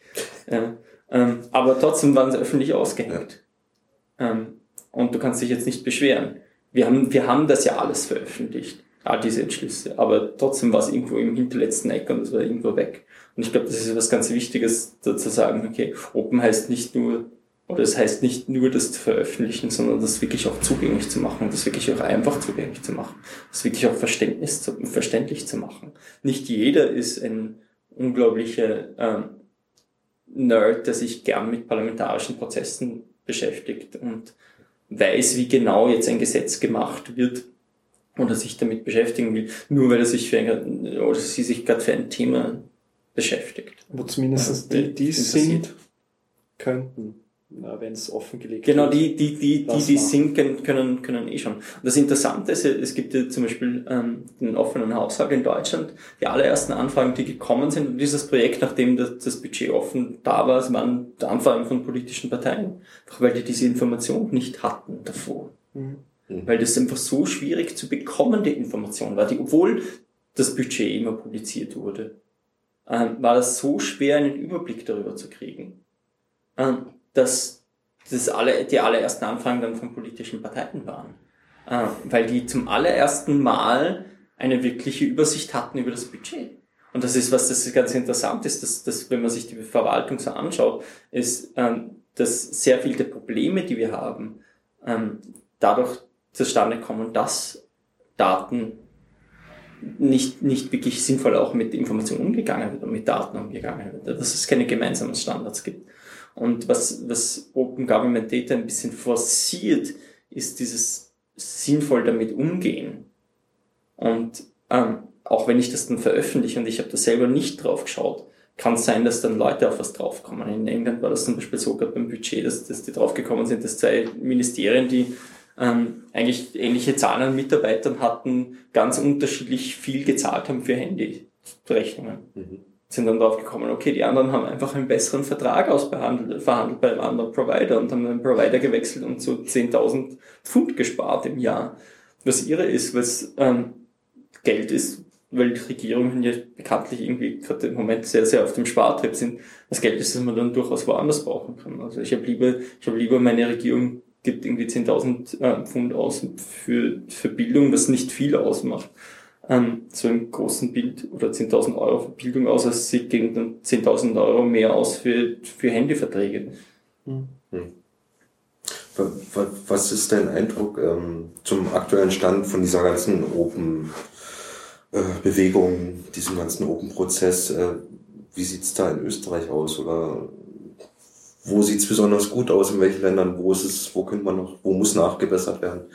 Was ist da dein Eindruck? Ähm, interessanterweise ist so äh, Großbritannien und die USA sehr, sehr führend in dem, gerade was, was öffentliche Daten angeht. Ähm, aber es tut sich, es tut sich extrem viel in der Bewegung und es ist ganz schwer zu sagen, was passiert. Also was, was wir, was wir einfach sehen, ist, dass, dass so an Bewegung gewonnen hat und so an Bewegung noch immer gewinnt, ähm, dass eigentlich sich überall auf der Welt was tut.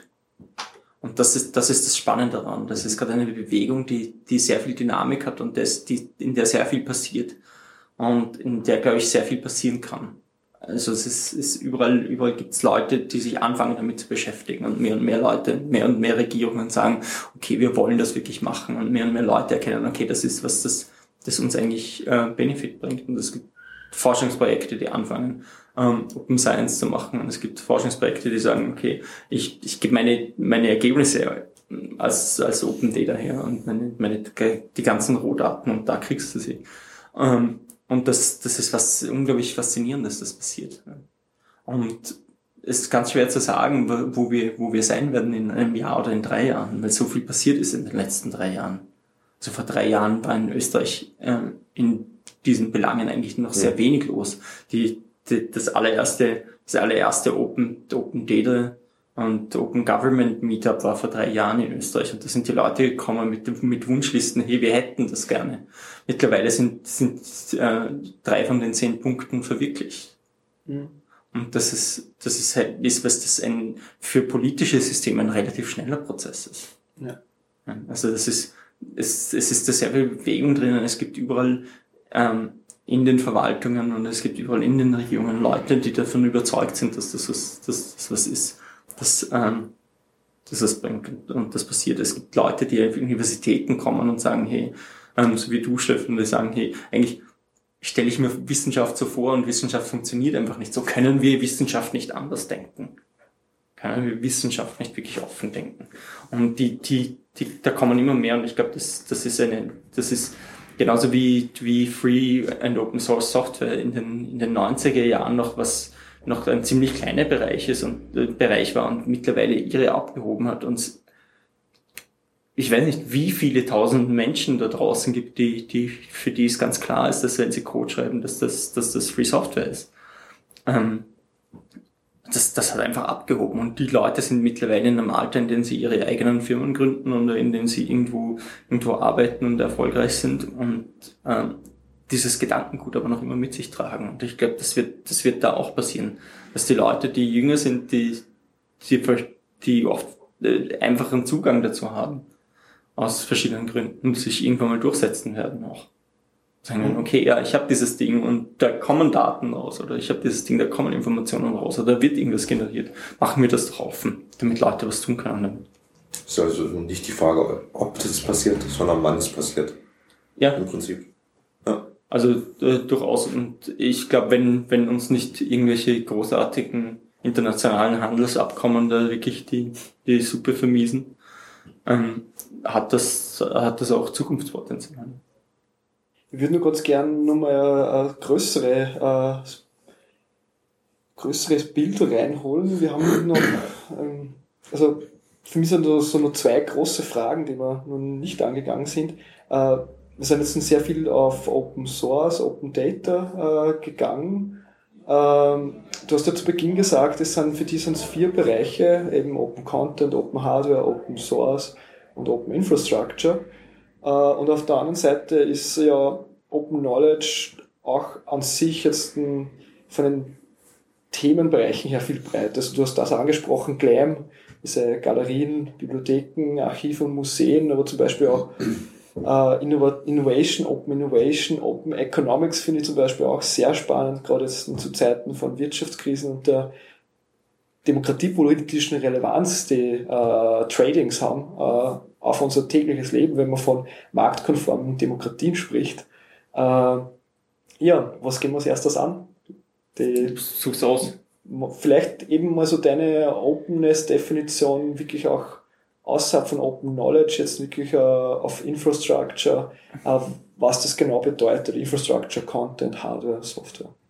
Also bei, bei, bei Infrastruktur geht es sehr, sehr stark darum, dass die Infrastruktur, die ähm, gebraucht wird, um zu kommunizieren, oder Infrastruktur gebraucht, die gebraucht wird, um Dinge ähm, zu tun, den Menschen gehört oder von den Menschen betrieben wird, die es brauchen. Also das ist diese, diese klassische Idee, die hinter den Bürgernetzen und, und äh, Community-Netzen, wie zum Beispiel Funkfeuer steht, wo es darum geht, dass wenn ich, wenn ich teilnehmen will am Internet zum Beispiel, dass ich ein Teil davon werde und wirklich ein vollständiger Teil davon werde und dass, dass ich ein Teil davon kontrolliere und niemand, niemand da ist, abseits meiner Community, die, die das irgendwie regulieren kann und das irgendwie ähm, dann auch abschalten können und, und irgendwie limitieren können, wie es ihnen lieb ist.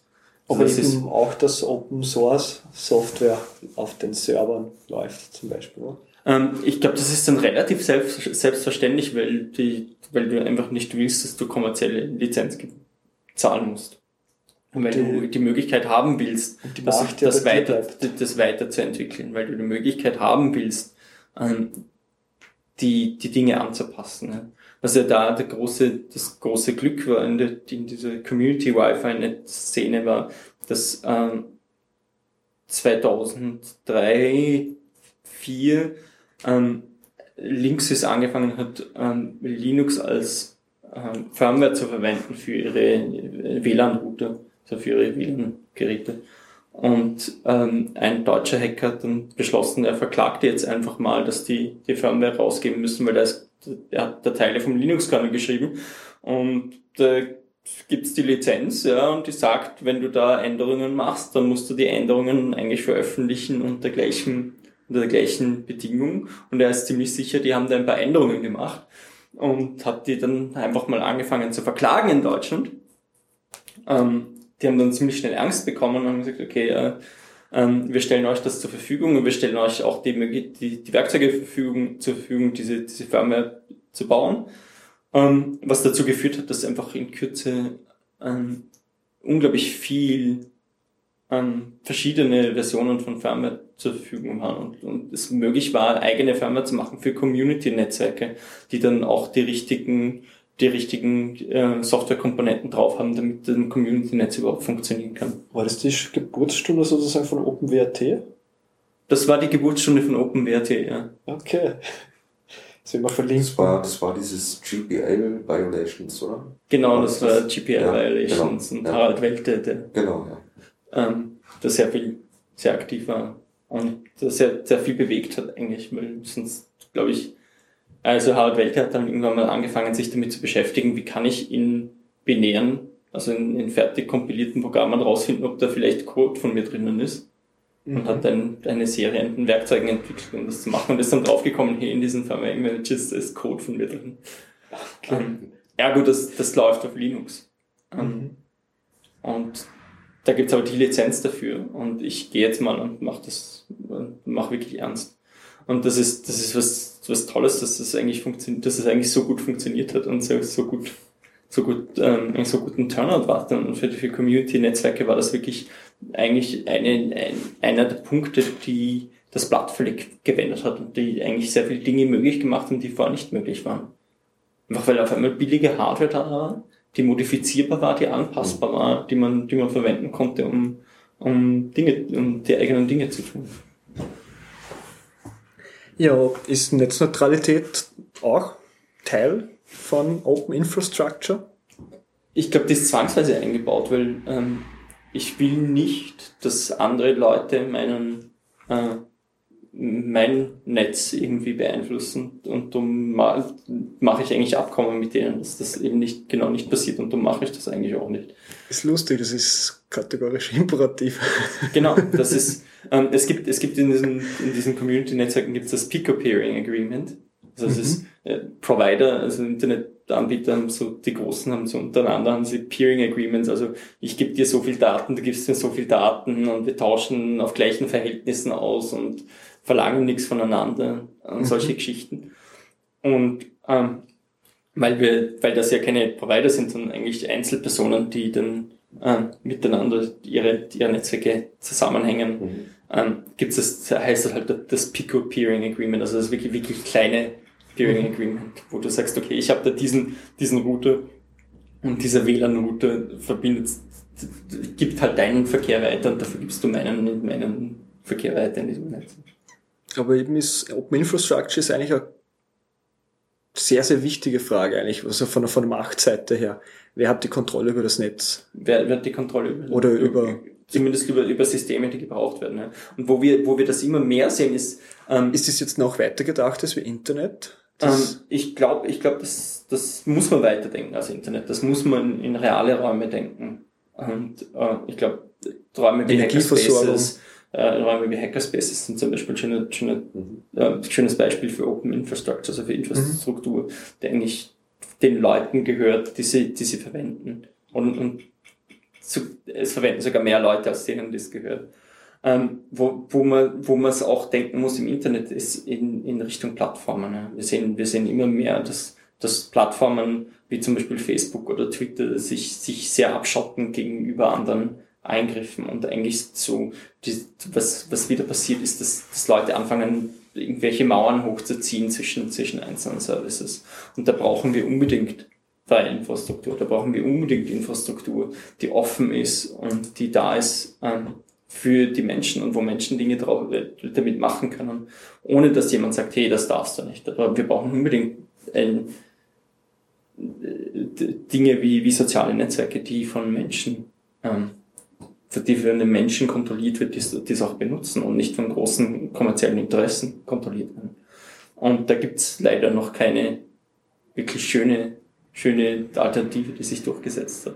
Die Frage ist, ob sich das durchsetzen wird. Das ist, ja. ist doch noch relativ neu die Entwicklung auch. Cloud Computing gehört ja da dann auch genau, das ist auch genauso rein. wo die Machtfrage ja kommt, also die Macht über Daten, Infrastruktur, Wissen, was darin liegt, komplett abgegeben wird. Das ist ja eigentlich genau das Gegenteil.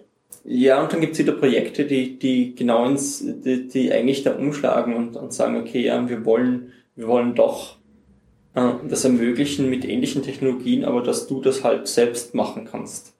Und dass das Menschen selbst machen können.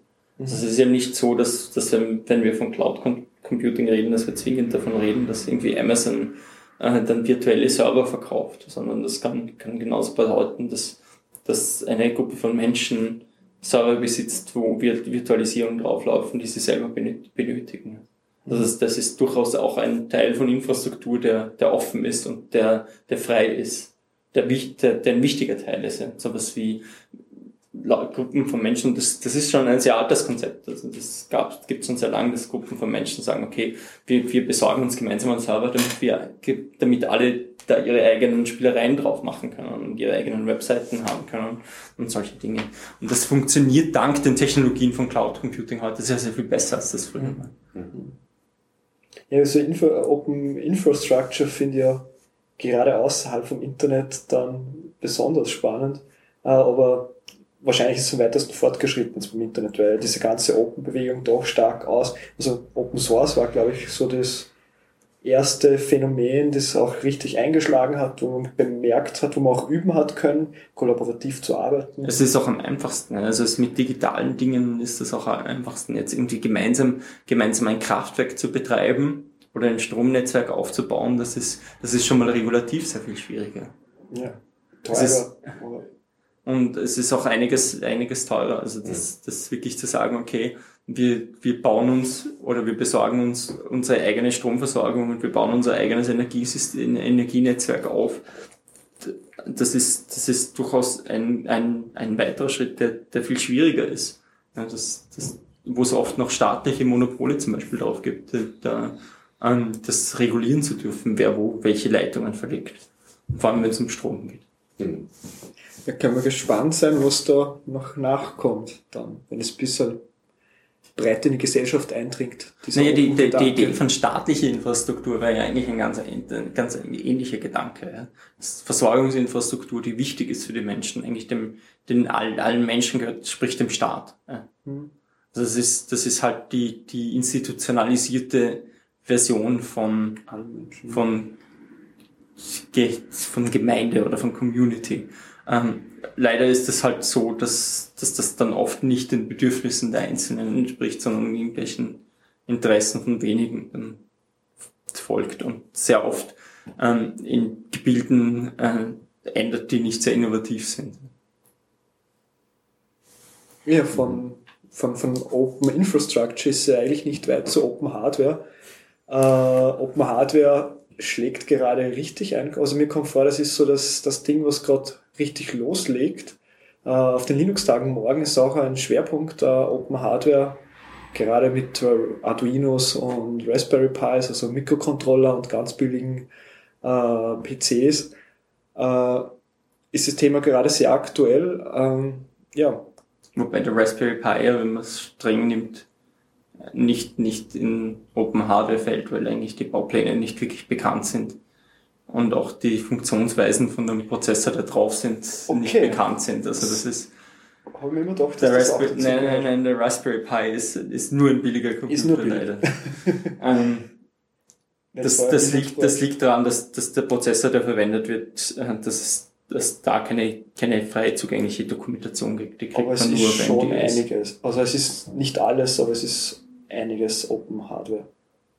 Ähm, der Arduino ist ein klassisches Beispiel und der Arduino ist ja, der Arduino sind ja gerade, also für Leute, die das nicht kennen, das sind kleine, kleine Computer im Endeffekt, die ich programmieren kann, dass sie mit der Welt interagieren. Also Werte auslesen von Sensoren und dann irgendwas anderes damit machen, irgendwelche Motoren betreiben, ähm, irgendwelche Lichter anschalten, irgendwelche Ventile öffnen. Da zum Beispiel, ich baue mir ein System, ich kann mir ein System bauen, das meine Pflanzen automatisch gießt, indem ich da einen Feuchtigkeitssensor anhänge und dann, äh, wenn, wenn die Erde zu trocken wird im Blumentopf, mache ich irgendwann ein Ventil auf und da kommt ein bisschen Wasser rein.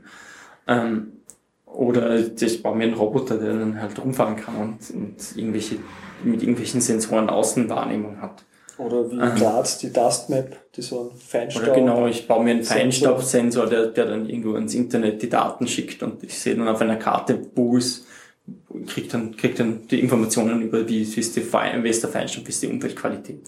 Mhm. Also das ist so ein klassisches Open Hardware Projekt und was, was, was da ganz interessant ist, ist, dass der Arduino ja, ähm, wenn man mit, technisch, mit technischen Leuten redet, nicht sehr sophisticated ist. Es ist ein wirklich simples Projekt, wo einige Fehler zum Beispiel auch gemacht worden sind, einfach vom Design her. Und er hat sich trotzdem durchgesetzt, weil, weil das einfach das erste Projekt war, wo jemand gesagt hat, okay, wir machen das und wir machen das so einfach, dass das die meisten Leute verwenden können. Also viele Leute, die ich kenne, haben nie daran gedacht, ähm, was mit Elektronik zu machen, was mit Hardware zu machen, ähm, bevor nicht diese Plattform da war und bevor nicht jemand gekommen ist und gesagt hat, hey, hör zu, das, das kannst du verwenden, das ist einfach. Ja. Ähm, und das hat eigentlich dazu geführt, dass sehr, sehr viel mehr passiert. Und das, was wir gar nicht vergessen dürfen eigentlich ist dabei, dass auf dem Arduino ein Computer sitzt, mit dem man in den 80er Jahren Buchhaltung gemacht hätte. Also das ist ungefähr die Rechenleistung. Die kostete damals, keine Ahnung wie viel, 100 Euro, mittlerweile kostet die 3,50 Euro. Ähm, und das heißt, da ist, da ist schon einiges dahinter eigentlich, äh, was dieses, dieses Ding kann. Natürlich ist es nicht toll und es kann nicht im Internet, man kann damit nicht im Internet surfen und was ich was. Aber es ist einiges möglich dadurch, dass man eigentlich weiß, sehr viel weiß darüber, wie dieses Ding funktioniert. Und ähm, sehr viel, das in dieser Community passiert ist, eigentlich dann Open Hardware, wo die Leute sagen, okay, ich entwerfe, ich entwerfe eine Schaltung für einen Sensor und ich stelle die Baupläne online oder ich, ich baue einen, einen Roboter und ich sage dir, wie du den auch bauen kannst. Hm. Ja, und wo liegt dann die Offenheit und was, was, was umfasst den Bereich Hardware bei Open Hardware? Ähm, klassischerweise alles, was ähm, mit Elektronik und Digitaltechnik zu tun hat. Mhm. Ähm, es gibt dann auch den Bereich von Open Design, wo es wirklich um physische Objekte geht, um was um die Beschäftigung geht mit, hey, wie, wie schaut, wie soll mein Sessel ausschauen? Und ich mache einen Sessel, der ähm, im Endeffekt für alle, für alle verfügbar ist und wo ich die Anleitung, wie ich den, wie ich den Sessel mache, dann zur Verfügung stelle. Oder ich mache, ähm, ich baue mir ein Gerät oder ich entwerfe eine, eine Figur für ein Spiel und so kannst du die Figur selber machen. Da geht's da geht's dann sehr stark in Richtung 3D-Drucken, ähm, Computer Assisted Manufacturing, also so CNC-Fräsen, 3D-Druck, Lasercutter in dieser Richtung. Also alles, was, was physisch, physisch wird, wo man sagen kann, okay, ich tausche mit dir einfach die Anleitungen und ich tausche mit dir die Möglichkeit, das zu tun. Und ich habe das gemacht, das schaut so aus und du kannst auch, und da gibt es gibt's ja eigene Webseiten wie zum Beispiel Thingiverse, die nichts anderes machen als die Designs teilen und sagen, hey, ich habe da ein, ein Herz, das aus Zahnrädern passiert, das wirklich ein unglaublich cool aussehendes Objekt ist. Und äh, wenn du das machen willst, da kannst du dir die Anleitung dazu runterladen und ähm, wenn du einen 3D-Drucker hast, ähm, druckst du ein paar, eine halbe Stunde, Stunde und du hast es auch. Und ich glaube, da, da, sind, da sind Dinge, die, die sich noch sehr schnell verändern werden. Vor allem, wenn 3D-Druck mittlerweile irgendwie so ähm, auf in Preissegmente kommt, dann Möglichkeiten kommt, das wirklich selbst zu machen. Wenn 3D-Drucker nur 1500 Euro kosten oder 1000 Euro kosten und bald noch viel weniger kosten. Also es gibt Projekte, die versuchen 3D-Drucker für 500 Euro zu machen. Mhm. Ähm, dann, dann ändert sich da sehr viel. Dann kann ich auf einmal Objekte für den Alltagsgebrauch herstellen. Ähm, in, in, in bestimmten Bereichen. Ähm, und die Baupläne und die, die Art und Weise, wie dieses, wie dieses Ding gemacht wird, mit, mit anderen Menschen teilen. Und ich glaube, da, da wird sich sehr, da, da, da stehen wir noch ganz, ganz am Anfang. Was interessant ist eigentlich in, die, in diesem Consumer 3D-Druck-Ding ist, dass das allererste, der allererste Consumer 3D-Drucker, nämlich der allererste Makerbot, war Open Hardware. Das war ein Ding, wo sämtliche Baupläne veröffentlicht worden sind, sämtliche Teile veröffentlicht worden sind. Das heißt, wenn ich wollte, kann ich mir einfach meinen eigenen Makerbot bauen mit dieser Anleitung. Es ist natürlich einfacher für mich, ich bestelle das ganze Ding als, als Kit, aber ich kann dann auch sagen, okay, ich bin nicht zufrieden mit dem Teil Und ich glaube, ich mache da jetzt was Besseres. Und das ist auch passiert. Sehr viel Weiterentwicklung am MakerBot ist eigentlich passiert nicht dadurch, dass die Leute, die diese Firma gegründet haben, dann Weiterentwicklung gemacht haben, sondern dass Leute, die das Ding gekauft haben und verwendet haben, sich gedacht haben, hey, es wäre doch besser, wir würden das so lösen. Es wäre doch besser, wir würden da so ein, so ein klein, kleines Teil einführen, damit das automatisch passiert. Und da ist sehr viel Weiterentwicklung passiert und sehr viel Wissen entstanden, dadurch, dass das einfach offen war und dadurch, dass es möglich war für jeden, der sich sein Gerät besorgt hat, dieses Gerät zu modifizieren. Sehr viele Teile in diesem Gerät sind 3D gedruckt. Das heißt, ich kann mir, ich kann mir dann Teile, die ich brauche für dieses Gerät selber produzieren und kannst dann ganz einfach mit anderen Leuten teilen und sagen, hey, wenn du deinen, wenn du deinen, deinen 3D-Drucker verbessern willst, äh, lad dir das da runter und druckst dir aus und baust da ein. Ja, das ist das Lustige, dass diese Trennung Konsument, Produzent ja auch durch diese offene Kultur aufgehoben wird. Also. Ja, obwohl das, obwohl das glaube ich, eine ganz ja, künstliche Trennung war, die irgendwann mal eingeführt worden ist. Ähm, weil also, also wenn, wenn du dir Subsistenzgesellschaften anschaust, also Gesellschaften, die vor allem von dem leben, was sie selber produzieren, ähm, ist das ja eigentlich auch nichts anderes, als dass du, dass du Dinge produzierst und mit, mit den Menschen in deiner Umgebung teilst und jeder produziert irgendwas und jeder kon konsumiert irgendwas. Ja. Ähm, also und das, das ist was ganz Interessantes, dass auch in der Wirtschaft da irgendwie ein, ein Umdenken jetzt stattfindet, vom, vom Konsumenten wieder hin zum Kunden. Also von, von Menschen, der was verbraucht und am Ende der Kette steht, zu jemandem, der eigentlich ein wichtiger Teil vom System ist. Mhm. Das ist was, das ist was, das ist irgendwie passiert in den, seit den 70er Jahren, 60er, 70er Jahren, dass, dass die Kunden zu Konsumenten wurden. Also, dass die Kunden quasi immer weniger Mitspracherecht hatten und auf einmal, auf einmal stehen die wieder auf und sagen, hey, wenn du die, wenn du die Packung änderst, das finden wir wirklich uncool. Ja, da gab es einige Geschichten in den USA, wo zum Beispiel eine Orangensaftfirma hat die Verpackung geändert und das gab einen riesen, gab einen riesen Wirbel drüber, dass die, dass die nach so vielen Jahren ihre Packung ändern. Und die hatten wirklich Probleme damit, das durchzusetzen, einfach weil die, weil die Konsumenten nicht einfach kaufen, was da ist mehr, ja, sondern weil die Konsumenten sich viel mehr als Kunden sehen und die, die, die Kunden auf einmal Kanäle haben, wie sie kommunizieren können und, und auch über, über, deine, über deine Firma und deine Produkte kon, äh, kommunizieren kann.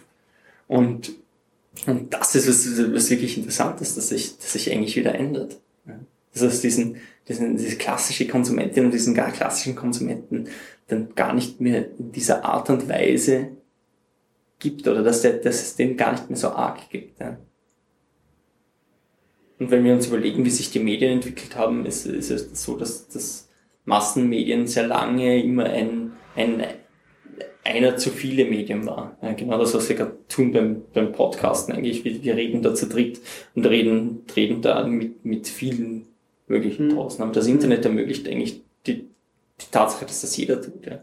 Früher wären wir da, da irgendwie ein staatliches Medium gewesen und würden da in unserem Studio sitzen und das, das übers Radio rausschicken später dann im Fernsehen und ähm, irgendwann mal, irgendwann mal kam, kam dieses seltsame Internet, was einfach möglich ist, dass, dass jeder zum Sender wird und jeder mit allen redet. Das ist so diese, diese Idee der Brechtschen Radiotheorie, dieses, was, was wäre, wenn da aus dem Radio nicht mehr Musik rauskäme und irgendwelche Quasselstimmen dann nicht zurückreden können und alle anderen würden mich hören. Mhm. Dann wird das, das nicht was ändern in der Gesellschaft. Und ich glaube, an diesem Punkt sind wir gerade, dass, dass, die, dass die Gesellschaft sich ändert, einfach weil jeder auf einmal sehr viel mehr Stimme hat und einfacher gehört werden kann.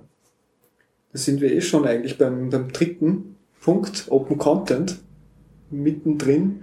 Äh, Content ist ja sehr, sehr weitreichend. Äh, wie würdest das du definieren?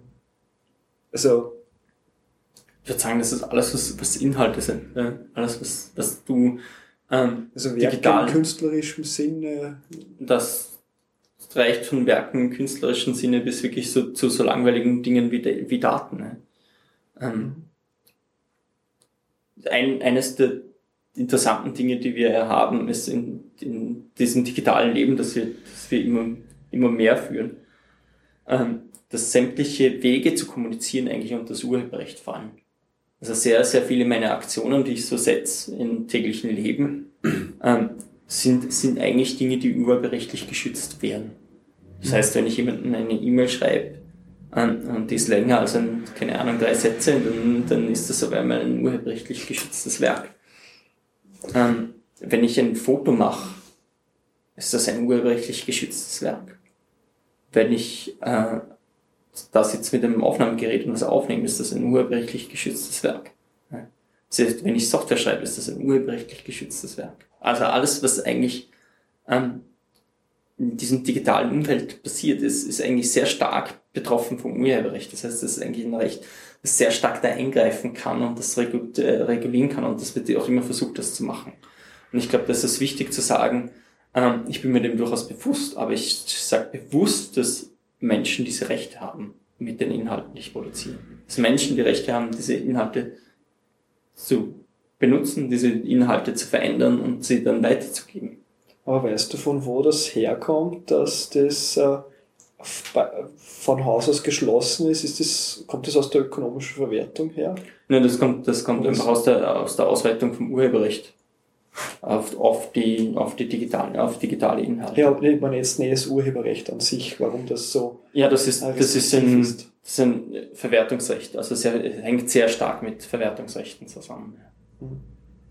Und ähm, was da passiert ist, ist, dass es, dass es äh, halt die Creative Commons Bewegung gab, die, die gesagt hat, okay, wir verändern das. Wobei man dazu sagen muss, dass, dass ja ein Teil der Creative Commons Lizenzen gar nicht open sind im Sinne von der Open Definition, also alles, wo äh, du darfst das nicht verändern, du darfst es nicht kommerziell verwenden, äh, verwendet werden, sind eigentlich Einschränkungen, die, die, die du nicht haben willst, damit das wirklich open ist. Ähm, aber das, das war eine Bewegung, die mal, start, die mal da entstanden ist, um zu sagen, hey, ja, da gibt es ein Problem, das entspricht eigentlich gar nicht unserer Kultur. Ähm, immer mehr Leute werden eigentlich zu urheberrechtlichen, ähm, zu, zu ähm, Urheberrechts- äh, oder Kunstschaffenden oder Kulturschaffenden oder und zu Menschen, die irgendwas produzieren. Ne? Und da, das passt irgendwie nicht mit dieser Kultur zusammen, die wir leben. Wenn man, wenn man sich anschaut, was Kids im Internet treiben, das passt einfach nicht zu dieser Kultur vom Urheberrecht mehr.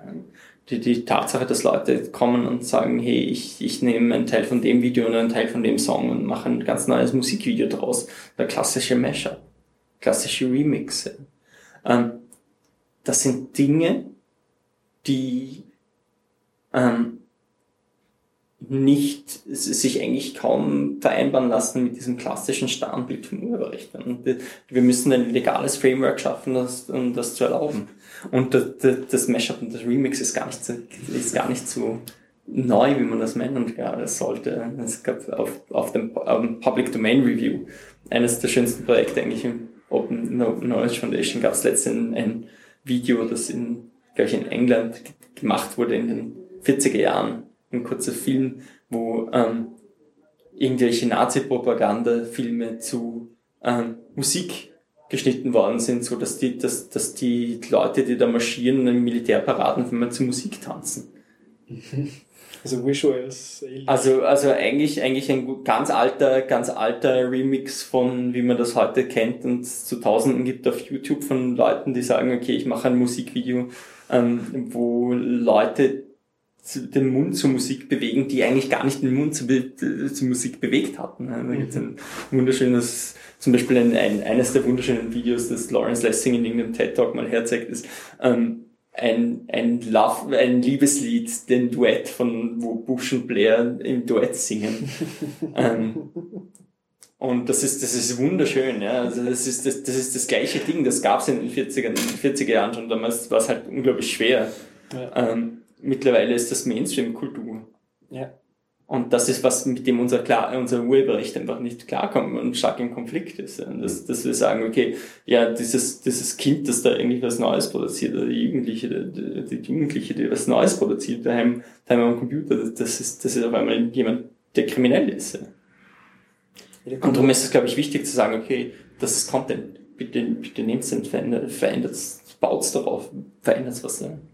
Da kommt eben dazu, dass Wissen eben genau nicht den äh, Voraussetzungen von der Produktion, also von, von, der, von, der, von der Ökonomie, von der Produktionsgesellschaft vorm Internet entspricht. Also Wissen ist eben teilbar.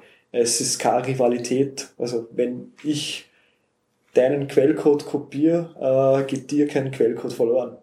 Das war, das war auch vor, vor auch nicht der Fall. Also wenn ein Mönch, ja. wenn ein Mönch irgendwie die Bibel abgeschrieben hat im Kloster, dann ist die, die andere Bibel irgendwie auch nicht kaputt gegangen.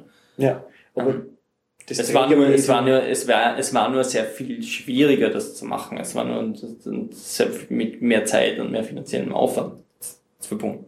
Mhm.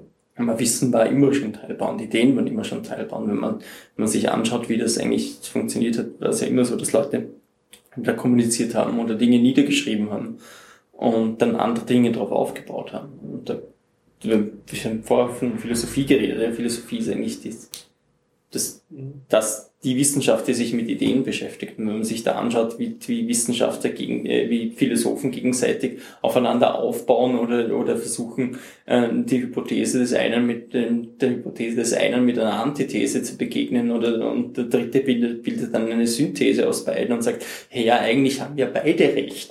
Und wie sie sich, sich permanent aufeinander beziehen und permanent drüber nachdenken, was die anderen sagen, ähm, ist das schon was, wo, wo zeigt das eigentlich, unsere Kultur als Menschen sehr stark eine kommunikative Kultur ist. Sehr, sehr viel Kultur am Anfang wurde dadurch ausgetauscht, dass Menschen miteinander kommunizieren. Das heißt mündlich und schriftlich und so weiter. Mittlerweile ist das halt digital.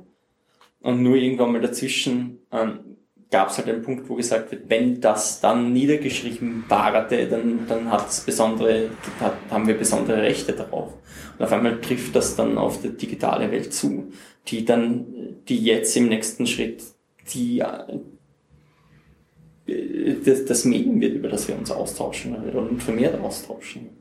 Kinder, die in, den, die in den 90er Jahren aufgewachsen sind, haben mehr Worte und in den 80er Jahren aufgewachsen sind, haben mehr Worte von einer Maschine gelernt als von der eigenen Mutter.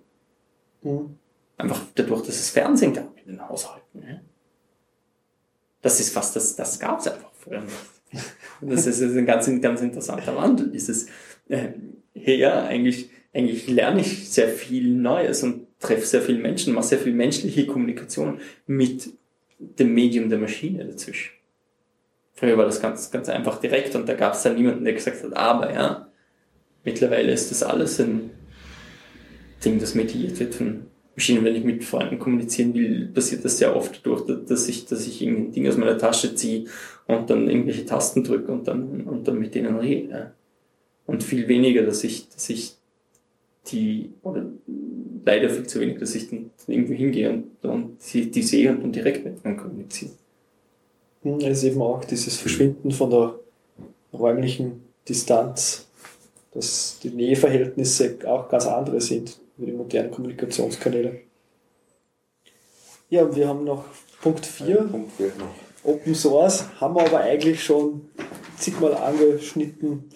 Hast du noch was, was du dazu sagen möchtest? So, und diese Free Open Source? Vielleicht Free und Open Source. Also was ist der Unterschied, Unterschied zwischen Free und zwischen Open? Ähm, der Unterschied ist, dass genau Free Software zum Beispiel diese, die Freiheiten einräumt, das zu benutzen und wieder zu benutzen und zu verändern. Und Open Source per Definition nur sagt, dass der Quellcode offen ist. Ähm, das heißt aber nicht, dass ich zwingendermaßen dieses Programm dann auch verwenden kann und darf. Und das heißt nicht, dass ich zwingendermaßen dieses Programm auch verändern darf und anpassen darf oder das weitergeben darf. Ähm, und da, da, ist, da hängt, da spießt sich genau diese, diese Dinge. Darum ist es, ist bei der Software, bei der Free, bei der Software ist es halt die, die Free Software oder Free and Open Source Software. Ähm, und ähm, nicht nur Open Source Software. Und da ist, das ist halt genau Open Source, da heißt eigentlich wieder mal was Open, das gar nicht, gar nicht Open ist in, im Sinn, im, in, in dem Sinn, ja. Und das ist, glaube ich, ein, eine Gefahr, die, die wir immer wieder mal sehen. Open ist ein wirklich, wirklich gutes Label und ähm, es wird zusehends auf Dinge geklatscht, ähm, die es eigentlich nicht verdienen. Und ich glaube, da muss man ganz gut aufpassen drüber, dass aufpassen darauf, dass, dass Dinge nicht, nicht einfach open genannt werden, die, die dann eigentlich in Wirklichkeit verschlossen sind und in Wirklichkeit sehr reservierte Systeme sind. Mhm. Hast du da Beispiele für? Ähm, ich finde zum Beispiel sehr viel, das im, im Rahmen der Open Government Partnership ähm, passiert, sehr, sehr bezeichnend dafür, weil das einfach ein gutes Label ist zu haben als Regierung. Was, äh, wie es real ausschaut, ist, dass ich halt irgendeine äh, dahergelaufene Civil Society Organization brauche als Partner, die dann sagt, ja, da passt eh alles und dann irgendwelche Minimal-Statements abgeben muss als Start von irgendwie Prozessen, die ich vielleicht anfangen will. Ähm, das aber mhm. nichts eigentlich aussagt über die Kultur von, von wie regiere ich, wie, wie haben diese, diese Idee vom Open Government ist eigentlich eine, eine die Idee, das, das aufzubrechen, dass da viel mehr Partizipation äh, stattfindet, stattfinden kann. Ähm, dass da sehr viel mehr Information rauskommt für Bürgerinnen und Bürger, dass, dass da viel mehr Möglichkeiten ist, da sind zu interagieren. Und das passiert da nicht unbedingt. Ähm, also wenn man sich da zum Teil die äh, Commitments anschaut, die die Regierungen da machen, ist das wirklich lächerlich und kriegen dafür eigentlich dieses Label der Open Government Partnership aufgedrückt und kriegen da ein ganz gutes Label. Ähm, dann gibt es natürlich immer wieder Firmen, ähm, die ganz starke kommerzielle Interessen haben und kein gutes Image haben, die dann sagen, hey, wir machen halt ein bisschen Open Data, ähm, die damit, damit als, als PR-Gag ähm, das was das dann ja eigentlich nicht wirklich bringt. Ja. Ähm, was ja auch ganz beliebt ist, ist uh, Open Data, aber nicht kommerziell. Deutschland das neue Datenportal. Genau, zum Beispiel, dass, dass, wir, dass wir sagen, hey, wir haben eine Open Data Lizenz, wir haben ein Open Data Portal und dort sind, sind dann Daten, die ich, die ich nicht kommerziell verwenden kann, also eigentlich nicht open sind. Ähm, nicht nur in Deutschland ist es so, zum Beispiel das Datenportal der Europäischen Union, also 90 Prozent der Daten, die, die Datensätze, die aus diesem Datenportal indiziert sind, sind nicht open, weil sie ähm, mit der Lizenz des äh, Europäischen Statistik Amts, keine Ahnung, wie das genau heißt, da gibt es eine eigene Lizenz veröffentlicht die eben kommerzielle Nutzung äh, nicht erlaubt. Ganz interessant, weil in England, als das angefangen hat mit Freedom of Information und so, ähm, war eines der Grundbedingungen, dass man die Daten benutzt, dass man nichts negat, dass man die Daten nicht verwendet, um die Regierung zu kritisieren. Also ja, super viel bei Verwaltungsdaten.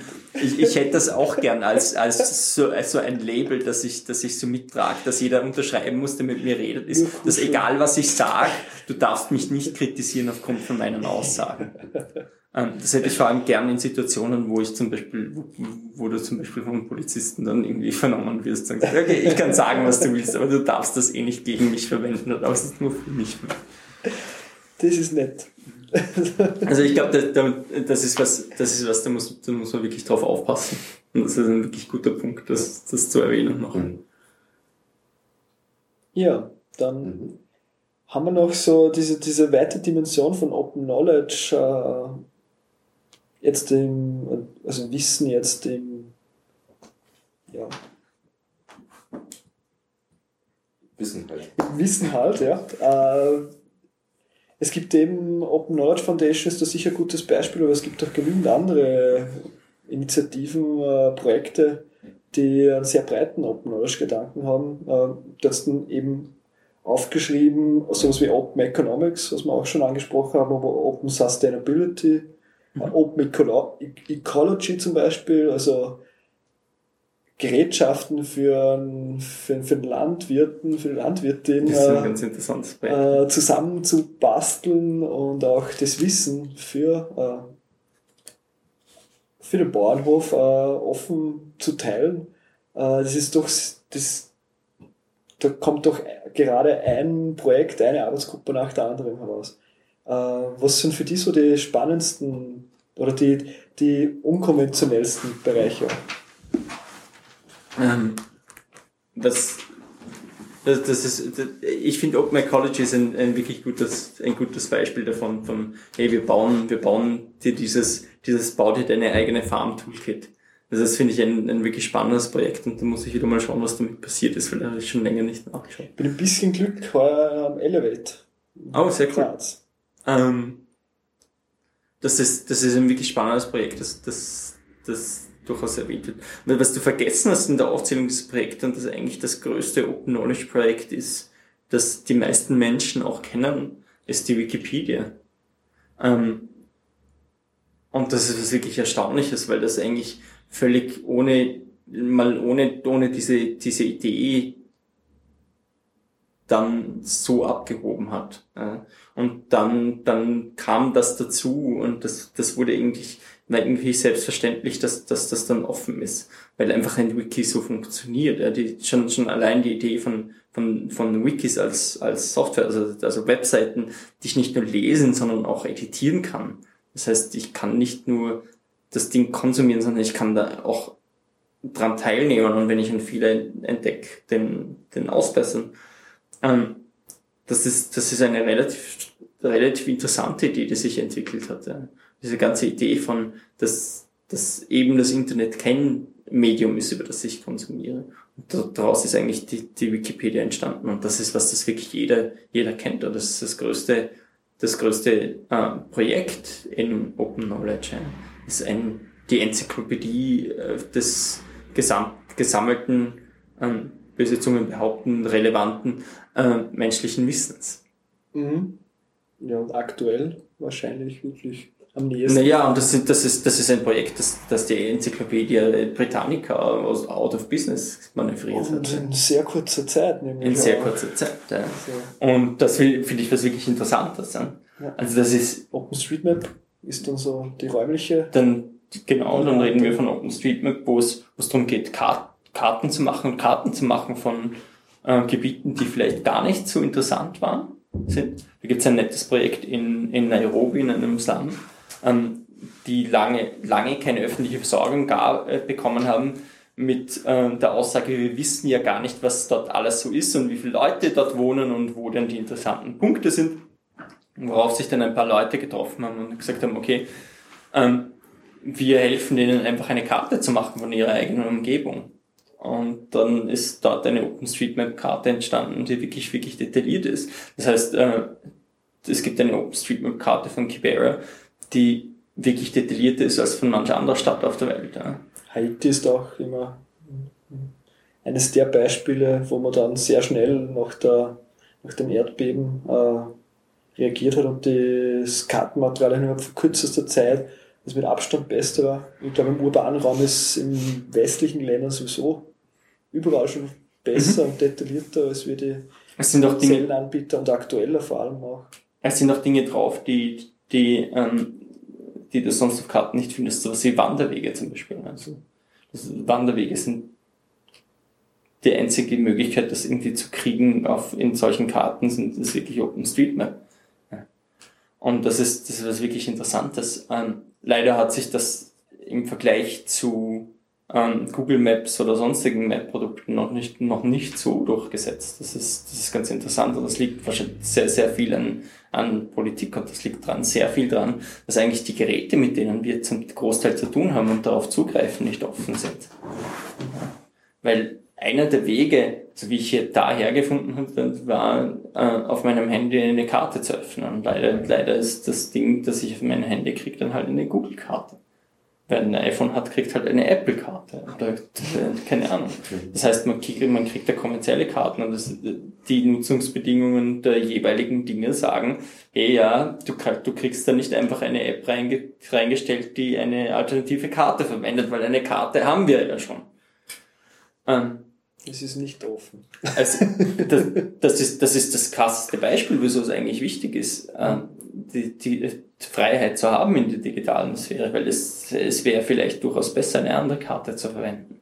Ja. Ähm, und da arbeitest du aber mit Firmen, die eigentlich davon überzeugt sind, dass wenn du ihnen da jetzt ein paar hundert Euro gibst für das Gerät, du eigentlich nur die Rechte benutzt, äh, die Rechte erwirbst, das zu benutzen, nicht das Gerät an sich. Mhm. Und das musste erst ausjudiziert werden in Deutschland, dass es legal ist, andere Software auf dieses Gerät zu tun und die Software auf diesem Gerät zu ändern. Dass dieses, dass genau diese Vertragsklausel nicht ist. Dass wenn du dieses Gerät äh, äh kaufst, dass du es besitzt, mhm.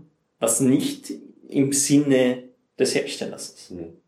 Und das ist was wirklich Interessantes. Ja. Das, ist, das ist die große Gefahr, in die wir uns begeben, dass wir uns immer mehr in, in, in technisch abgeschlossene Bereiche begeben, auf die wir kaum oder wenig Einfluss haben.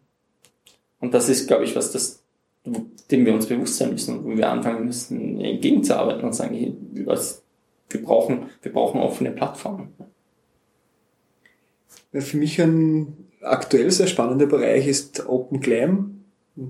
Jetzt schon zweimal angesprochen mit den Bibliotheken, Museen, Archiven und äh, Galerien, weil vor kurzem waren eben wir beide, Marc und ich, äh, bei der Eröffnung vom äh, neuen Naturkundemuseum vom Joanneum mhm. und habe das eben jetzt mit diesen Open Knowledge Augen betrachtet und unter dem Glam äh, Auge und habe mitbekommen, auf welch immensen Wissen das ein Museum zum Beispiel sitzt. Also die haben ja zigtausende äh, Steine, Mineralien gehabt und es wäre zum Beispiel eine sehr spannende Geschichte, da die Datenbank mit einer offenen API, also einer Schnittstelle, wo man auf die Daten zugreifen kann, äh, Informationen auszulesen. Das passiert ja im Kulturbereich in gewisser Art und Weise. Es gibt das Europeana Project, das ist ein Projekt der Europäischen Union, das täglich, glaube ich, 70.000 Euro kostet.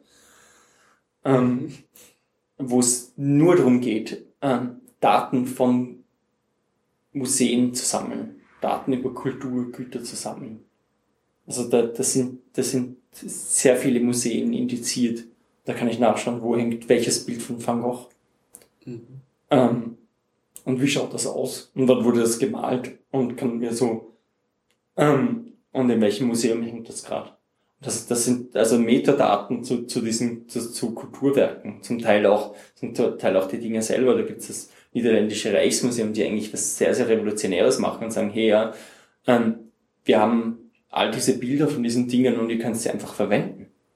Mhm. Wir haben Bilder von dem, was wir haben. Wir haben Fotos von, von unserer Kultur, von, von den Dingen, die wir haben in unserer Sammlung und in unserem Archiv. Und wenn du Lust hast, die zu verwenden, verwende sie doch einfach. Dadurch werden die Dinge extrem populär auf einmal, weil, weil ich auf einmal das Bild nehmen darf. Da gibt es Museum, wie zum Beispiel das ähm, Museum of Modern Art in, in New York, das, das genau umgekehrte Fotografie-Policy hat wie für ein normales Museum. Normalen Museum darfst du nicht fotografieren. Das ist, hey, bitte mach Fotos, ja. Mhm. Ich will das eigentlich als Museum. Ich will, dass möglichst viel Fotos irgendwo im Internet gepostet werden von Leuten, die sagen, hey, ich war da im Museum. Mhm. Und das war cool. Weil ich, weil ich ja eigentlich die Kunden dann, oder die Leute dann wieder bei mir im Museum haben will. Und ähm, das ist ganz interessant, dass es, dass es da durchaus Museen gibt und ähm, Institutionen gibt, die, die versuchen, das anders zu denken. Mhm. Und dann hast du wieder die andere Geschichte, dass, dass Google anfängt mit Google Books mit äh, Bibliotheken zusammenzuarbeiten, zum Beispiel auch mit der Nationalbibliothek. Und äh, das aber unter sehr seltsamen Lizenzbedingungen macht. Ja, nämlich wir, wir digitalisieren das Buch und dafür gehört es uns 15 Jahre. Mhm. Und nicht wir digitalisieren das Buch und das gehört dann allen. Und das ist dann frei verfügbar. Und das wäre aber der, der Weg, das zu gehen, weil die digitalisieren nur Bücher, die hundertprozentig in der Public Domain sind. Mhm. Nämlich Bücher, die vor, hm, ich glaube, 1880 oder so geschrieben worden sind. Das ist das im Moment, was die katalogisieren. Und buttern da ihre Geld rein, ähm, Kataloge, da wirklich Kulturschä Kulturgüter zu katalogisieren. Aber wie können die also Public Domain Werke wieder die, weil, weil die Digitalisierung, weil die Digitalisierung ja irgendein Prozess ist. Also in das heißt, du, du, du, dürftest, du dürftest, du dürftest das auch digitalisieren. Mhm. Aber du darfst ihre digitale Version nicht einfach verwenden. Okay. Da gab es auch kürzlich äh, von Arte, war das glaube ich, Dokumentation dazu, zu dem ganzen Google Books Ding. Das mhm. können wir vielleicht auch nochmal verlinken in den Show Notes. Mhm. Ich glaube, das ist ein interessantes, interessantes Ding. Das, das, was das da bei, bei uns in der Nationalbibliothek steht, das eigentlich so, dass Sachen sind, auf die wir Zugriff haben sollten dann digital da sind, aber wir, wir dürfen eigentlich nicht. Mhm. Also das, das auch sicher Fehlentscheidungen sind dann auch in der Verwaltung zu sagen, hey, wir machen das mit Google nur, weil die uns Geld anbieten und nur weil die das, das aktiv machen. Leider macht das niemand im großen Stil. Ähm, der, dessen Sinn, der, der, der im Sinn das hat, das dann offen zu machen. Ich glaube, da kann, da kann einiges passieren. Aber was, was da erwähnenswert ist, ist das Project Gutenberg, das schon sehr lang äh, Public Domain Werke sammelt, wo man sehr viel, sehr viel Bücher kriegt als E-Books. mhm. in allen gängigen Formaten. Und alles, was Public Domain ist und irgendjemand digitalisiert hat, ähm, ist dort zu lesen. Und das ist wunderbar, weil, weil dann auf einmal Werke zur Verfügung stehen, die nicht zur Verfügung gestanden sind. Also da gab es ja mal vor einigen, glaube ich, vor zwei Jahren die Story, dass, dass Amazon irgendeine Version von 1984 von, von den Kindles gelöscht hat. Das wäre kein Problem, weil das mhm. ist, das ist verfügbar auf Project Gutenberg. Das ist Public Domain. Zumindest in einigen Staaten der Welt. Also verfügbar auf Project Gutenberg. Du kannst das lesen, du musst es gar nicht mal kaufen von Amazon. Ja, einfach runterladen, auf deinen Kindle kopieren, funktioniert. Ja, das Schräge ist einfach, dass dieses Privatisieren von öffentlichem Eigentum ja nicht die Ausnahme ist. Also das ist ja, also gibt da einige Beispiele, die sehr, sehr relevantes Wissen haben in Österreich, die von öffentlicher Hand finanziert werden und dann wieder weitergeben. Also sämtliche Forschung auf Instituten geht wieder an irgendwelche Journals, die das dann in privatrechtlichem Eigentum äh, wieder retour verkaufen, aber auch zum Beispiel Statistik Austria mhm. ist öffentlich finanziert. Die Daten bekommt man nur begrenzt und wiederverwenden schon gar nicht. Zentralanstalt für Meteorologie und Geodynamik, für mich als Geografen ja eine sehr, sehr wichtige Datenquelle, äh, gibt es auch nichts. Äh, frei zur Verfügung muss man auch wieder extra dafür zahlen, was das aber auch hundertprozentig von öffentlicher Hand finanziert ist. Ähm, und so weiter. Museen zum Beispiel. Ich, ich glaube, das, das, das, sind, das sind Situationen, die sich, die sich jetzt mal drastisch verbessern werden. Es gibt die Public Service Directive den, in der EU. Die EU macht nicht nur, nicht nur seltsame, seltsame äh, Richtlinien der, zur Überwachung von Bürgern und seltsame Richtlinien, seltsame Messbestimmungen für Gurkenkrümmungen und solche Sachen, sondern manchmal auch sinnvolle Sachen. Und eines davon ist die Public Service Directive, die wirklich sagt, dass Informationen in öffentlichen Diensten und öffentlichen Dienstleistungen anfallen, dass die für die Öffentlichkeit zur Verfügung stellen. Und sobald die Public Service Directive eigentlich umgesetzt wurde in Österreich, was eine Frage der Zeit ist, müssen, müssen diese Daten und diese Informationen frei zugänglich sein. Okay. Ja. Also das ist, das ist eine Frage der Zeit. Also es gibt, es gibt durchaus Leute in der Europäischen, in der, in der EU-Kommission, die die richtigen Entscheidungen da treffen.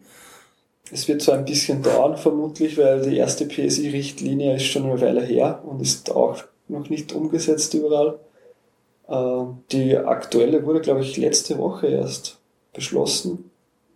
Genau, das ist, glaube ich, im Juni dann in Kraft, irgendwie so. Und ja. Wird dann sicher noch ein bisschen dauern, aber auf jeden Fall auf dem richtigen Weg und wirklich europaweit jetzt äh, die Entscheidung, dass das offengelegt werden muss.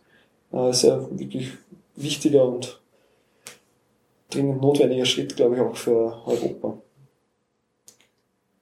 Ja, äh, Michael, hast du sonst noch irgendein Projekt, äh, das dich gerade selber irgendwie auf, vielleicht auf einen emotionalen, aber einfach so spannend, was du, was du spannend findest, irgendeine äh, Geschichte in dem Bereich? Was ist für dich so der, der New Hot Stuff im Open Knowledge Bereich? Das ist eine gute Frage.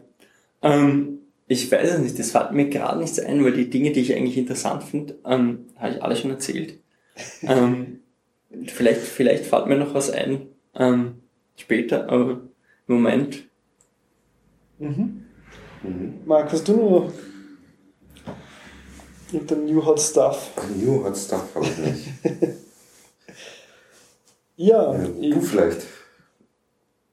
Äh, ja, wir haben jetzt einen sehr, sehr allgemeinen gesprochen. Und jetzt, ja, ja, okay, doch, jetzt eigentlich schon ein paar konkrete Projekte. Ähm, eine Frage, die noch äh, zu klären ist, ist, ähm, wir haben schon ein bisschen über Nachteile oder möglichen Risiken gesprochen und den, den bestehenden Diskurs in den unterschiedlichsten Open-Bereichen. Äh, aber eine andere Frage, wo du sicher äh, äh, detaillierte Meinung hast, ist, äh, was soll nicht offengelegt werden? Also diese, diese Grenzen von Offenheit. Gerade aus der netzpolitischen mhm. Initiative von dir her.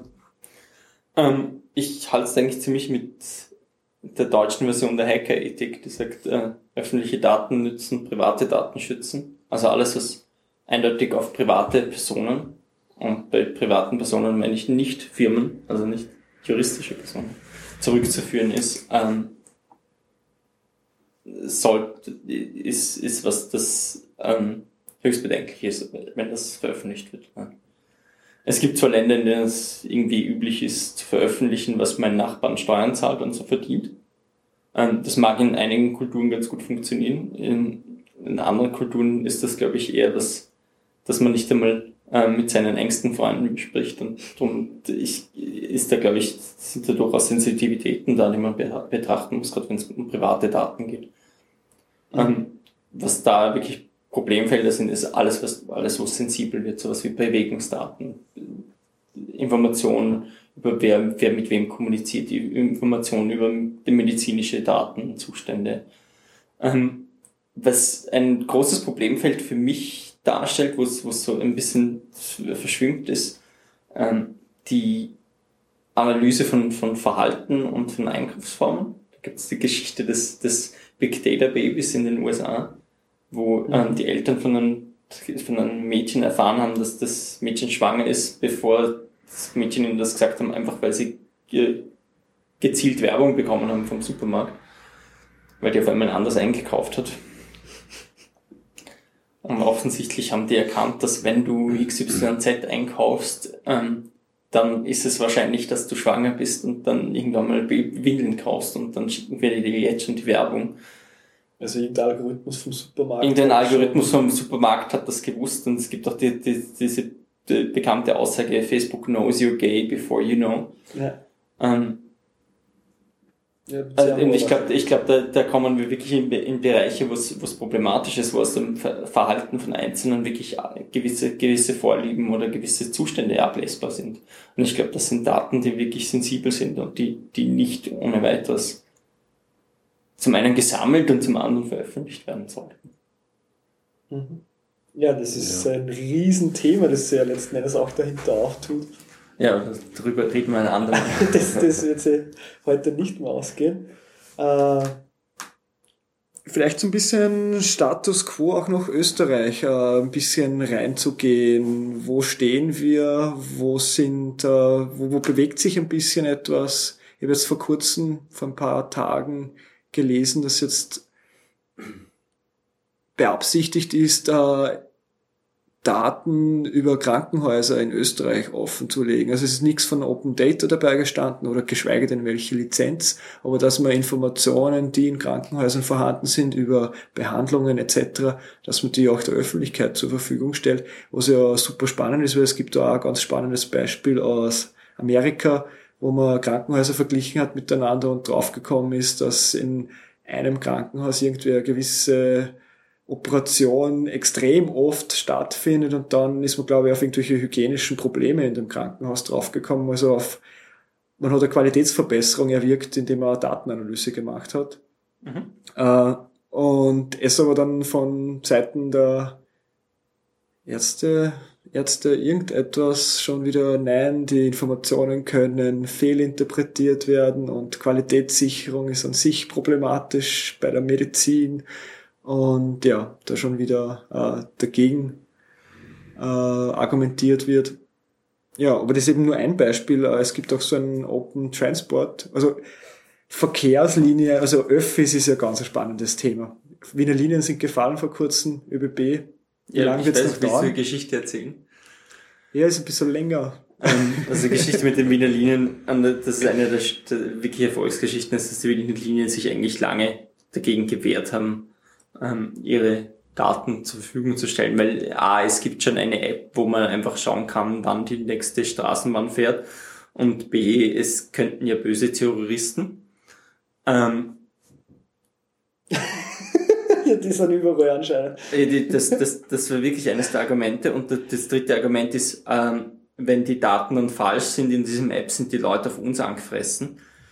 Ähm, und erst vor kurzem gab es dann äh, einen, es gibt einen jungen Entwickler in Wien, ähm, der sich halt angefangen hat damit zu beschäftigen, der sich gedacht hat, hey, eigentlich ähm, hätte ich gerne eine App, das ganz anders funktioniert, als das, das ich so kriegen kann und ich baue mir jetzt mein eigenes und ich schaue mal, wie das Protokoll funktioniert und, ver und verwende es einfach. Und der ist dann drauf gekommen, hey, ich kann das eigentlich nicht veröffentlichen.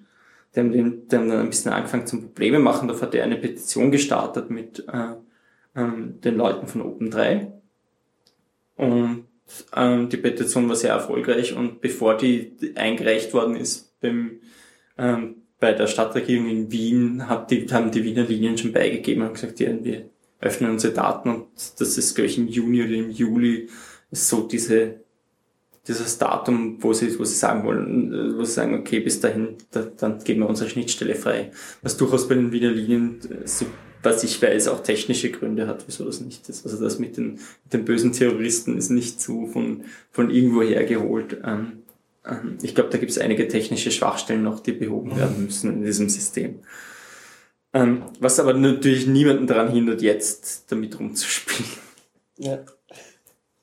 Das ist, was das gerne übersehen wird. Ja, ÖBB ähm, hat gerade abgeblockt vor kurzem. Die ÖBB hat abgeblockt vor kurzem. Die Frage ist, die Frage ist, ähm, wie, wie werden sie sich verhalten, wenn, wenn da dauernd konstant irgendwie nachgefragt wird. Die Wiener Linien haben ja auch zuerst abgeblockt und jetzt scheinen es doch irgendwie überzeugt zu sein, dass sie irgendwas tun müssen. Ähm, ich glaube, wenn, wenn in gewissen Bereichen der öffentliche Druck genug stark ist oder genug stark wahrgenommen wird, dann, dann wird sich auch was tun. Weißt du eigentlich noch andere Initiativen außerhalb der Open Knowledge Foundation Österreich, die sich aktiv einsetzen für Befreiung von Wissen? Ähm, es gibt die, also um Open Data gibt es Open 3.at. Ähm, das sind ein paar Leute, die sich, die sich mit, den, mit Open Data beschäftigen.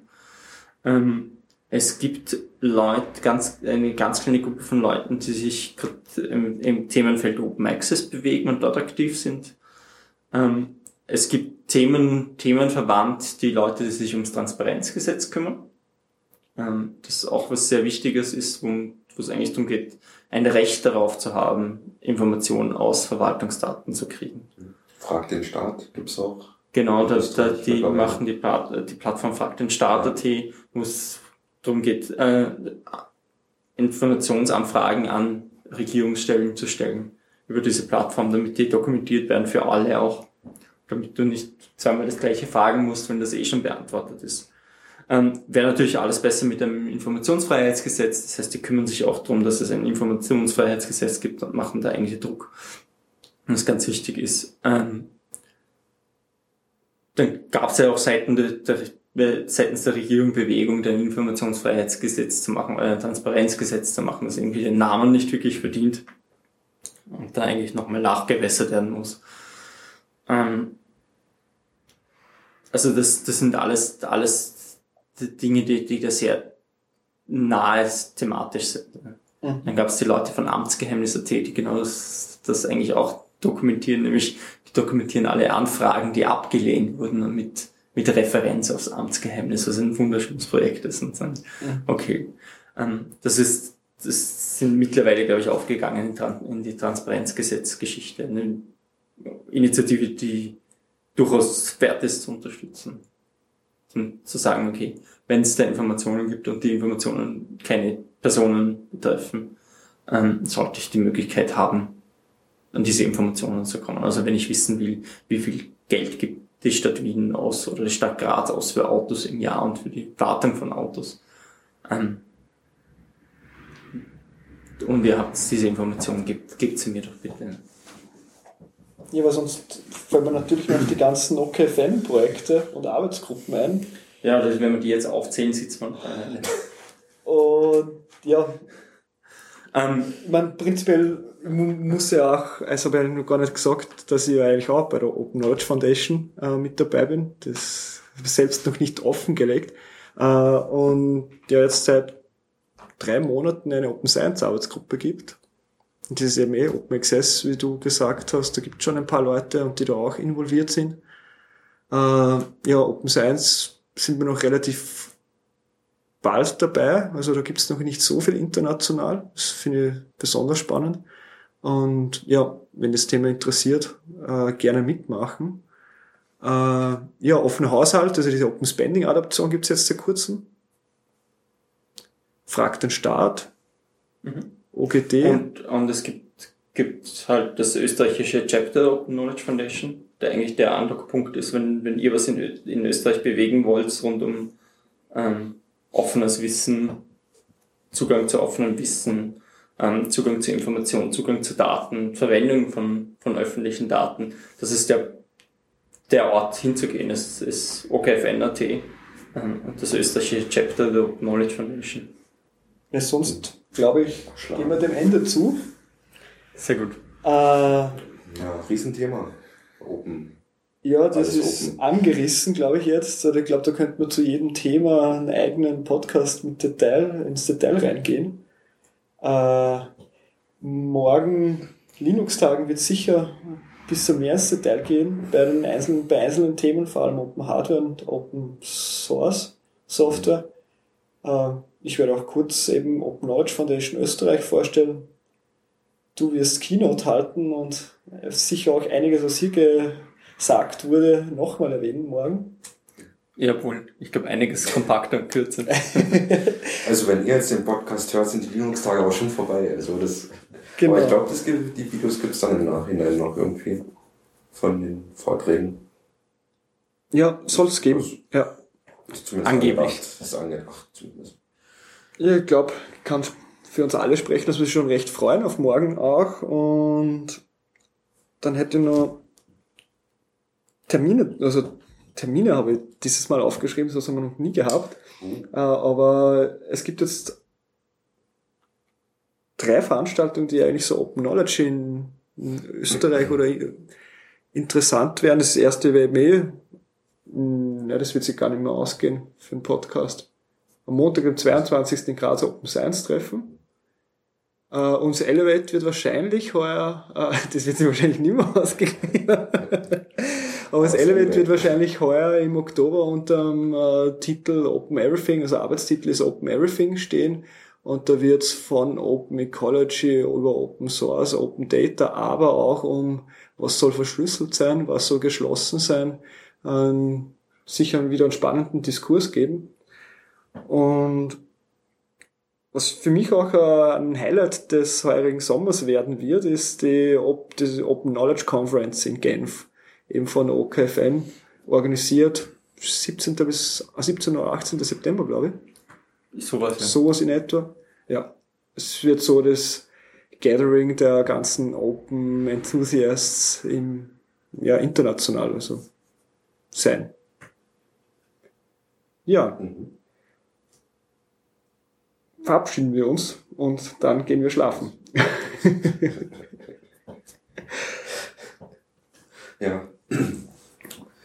War's das? Äh, Willst du noch was sagen? Vielleicht hast du noch irgendwas Wichtiges Ich glaube, was, was ich noch loswerden will am Schluss ist, ähm, es braucht keine großen Institutionen, um was offen zu machen. Das Einfachste, was du tun kannst, ist sagen, ähm, in meinem Flickr-Stream, meine Fotos sind Creative Commons by oder Creative Commons by Share Alike. Das gleiche bei Dingen, Dingen einfach zu machen. Einfach Open, Open ist einfach, Open kann einfach gemacht werden. Du kannst das auch und wenn du was machst, denk drüber nach, ob du nicht willst, dass andere das verwenden können und ob du nicht willst, dass andere das drauf aufbauen können und weiter verwenden können. Mhm. Dieser Podcast steht ja auch unter einer open, offenen Lizenz. Genau. Wir sind die Vorreiter. Ja, Ja. dann verabschieden wir uns äh, von dir, Michi. Danke fürs äh, Kommen Ja, danke, dass Sie mich eingeladen haben. und für das äh, nette Interview. Äh, tschüss an die Zuhörerinnen und bis zum nächsten Mal. Tschüss. Ciao.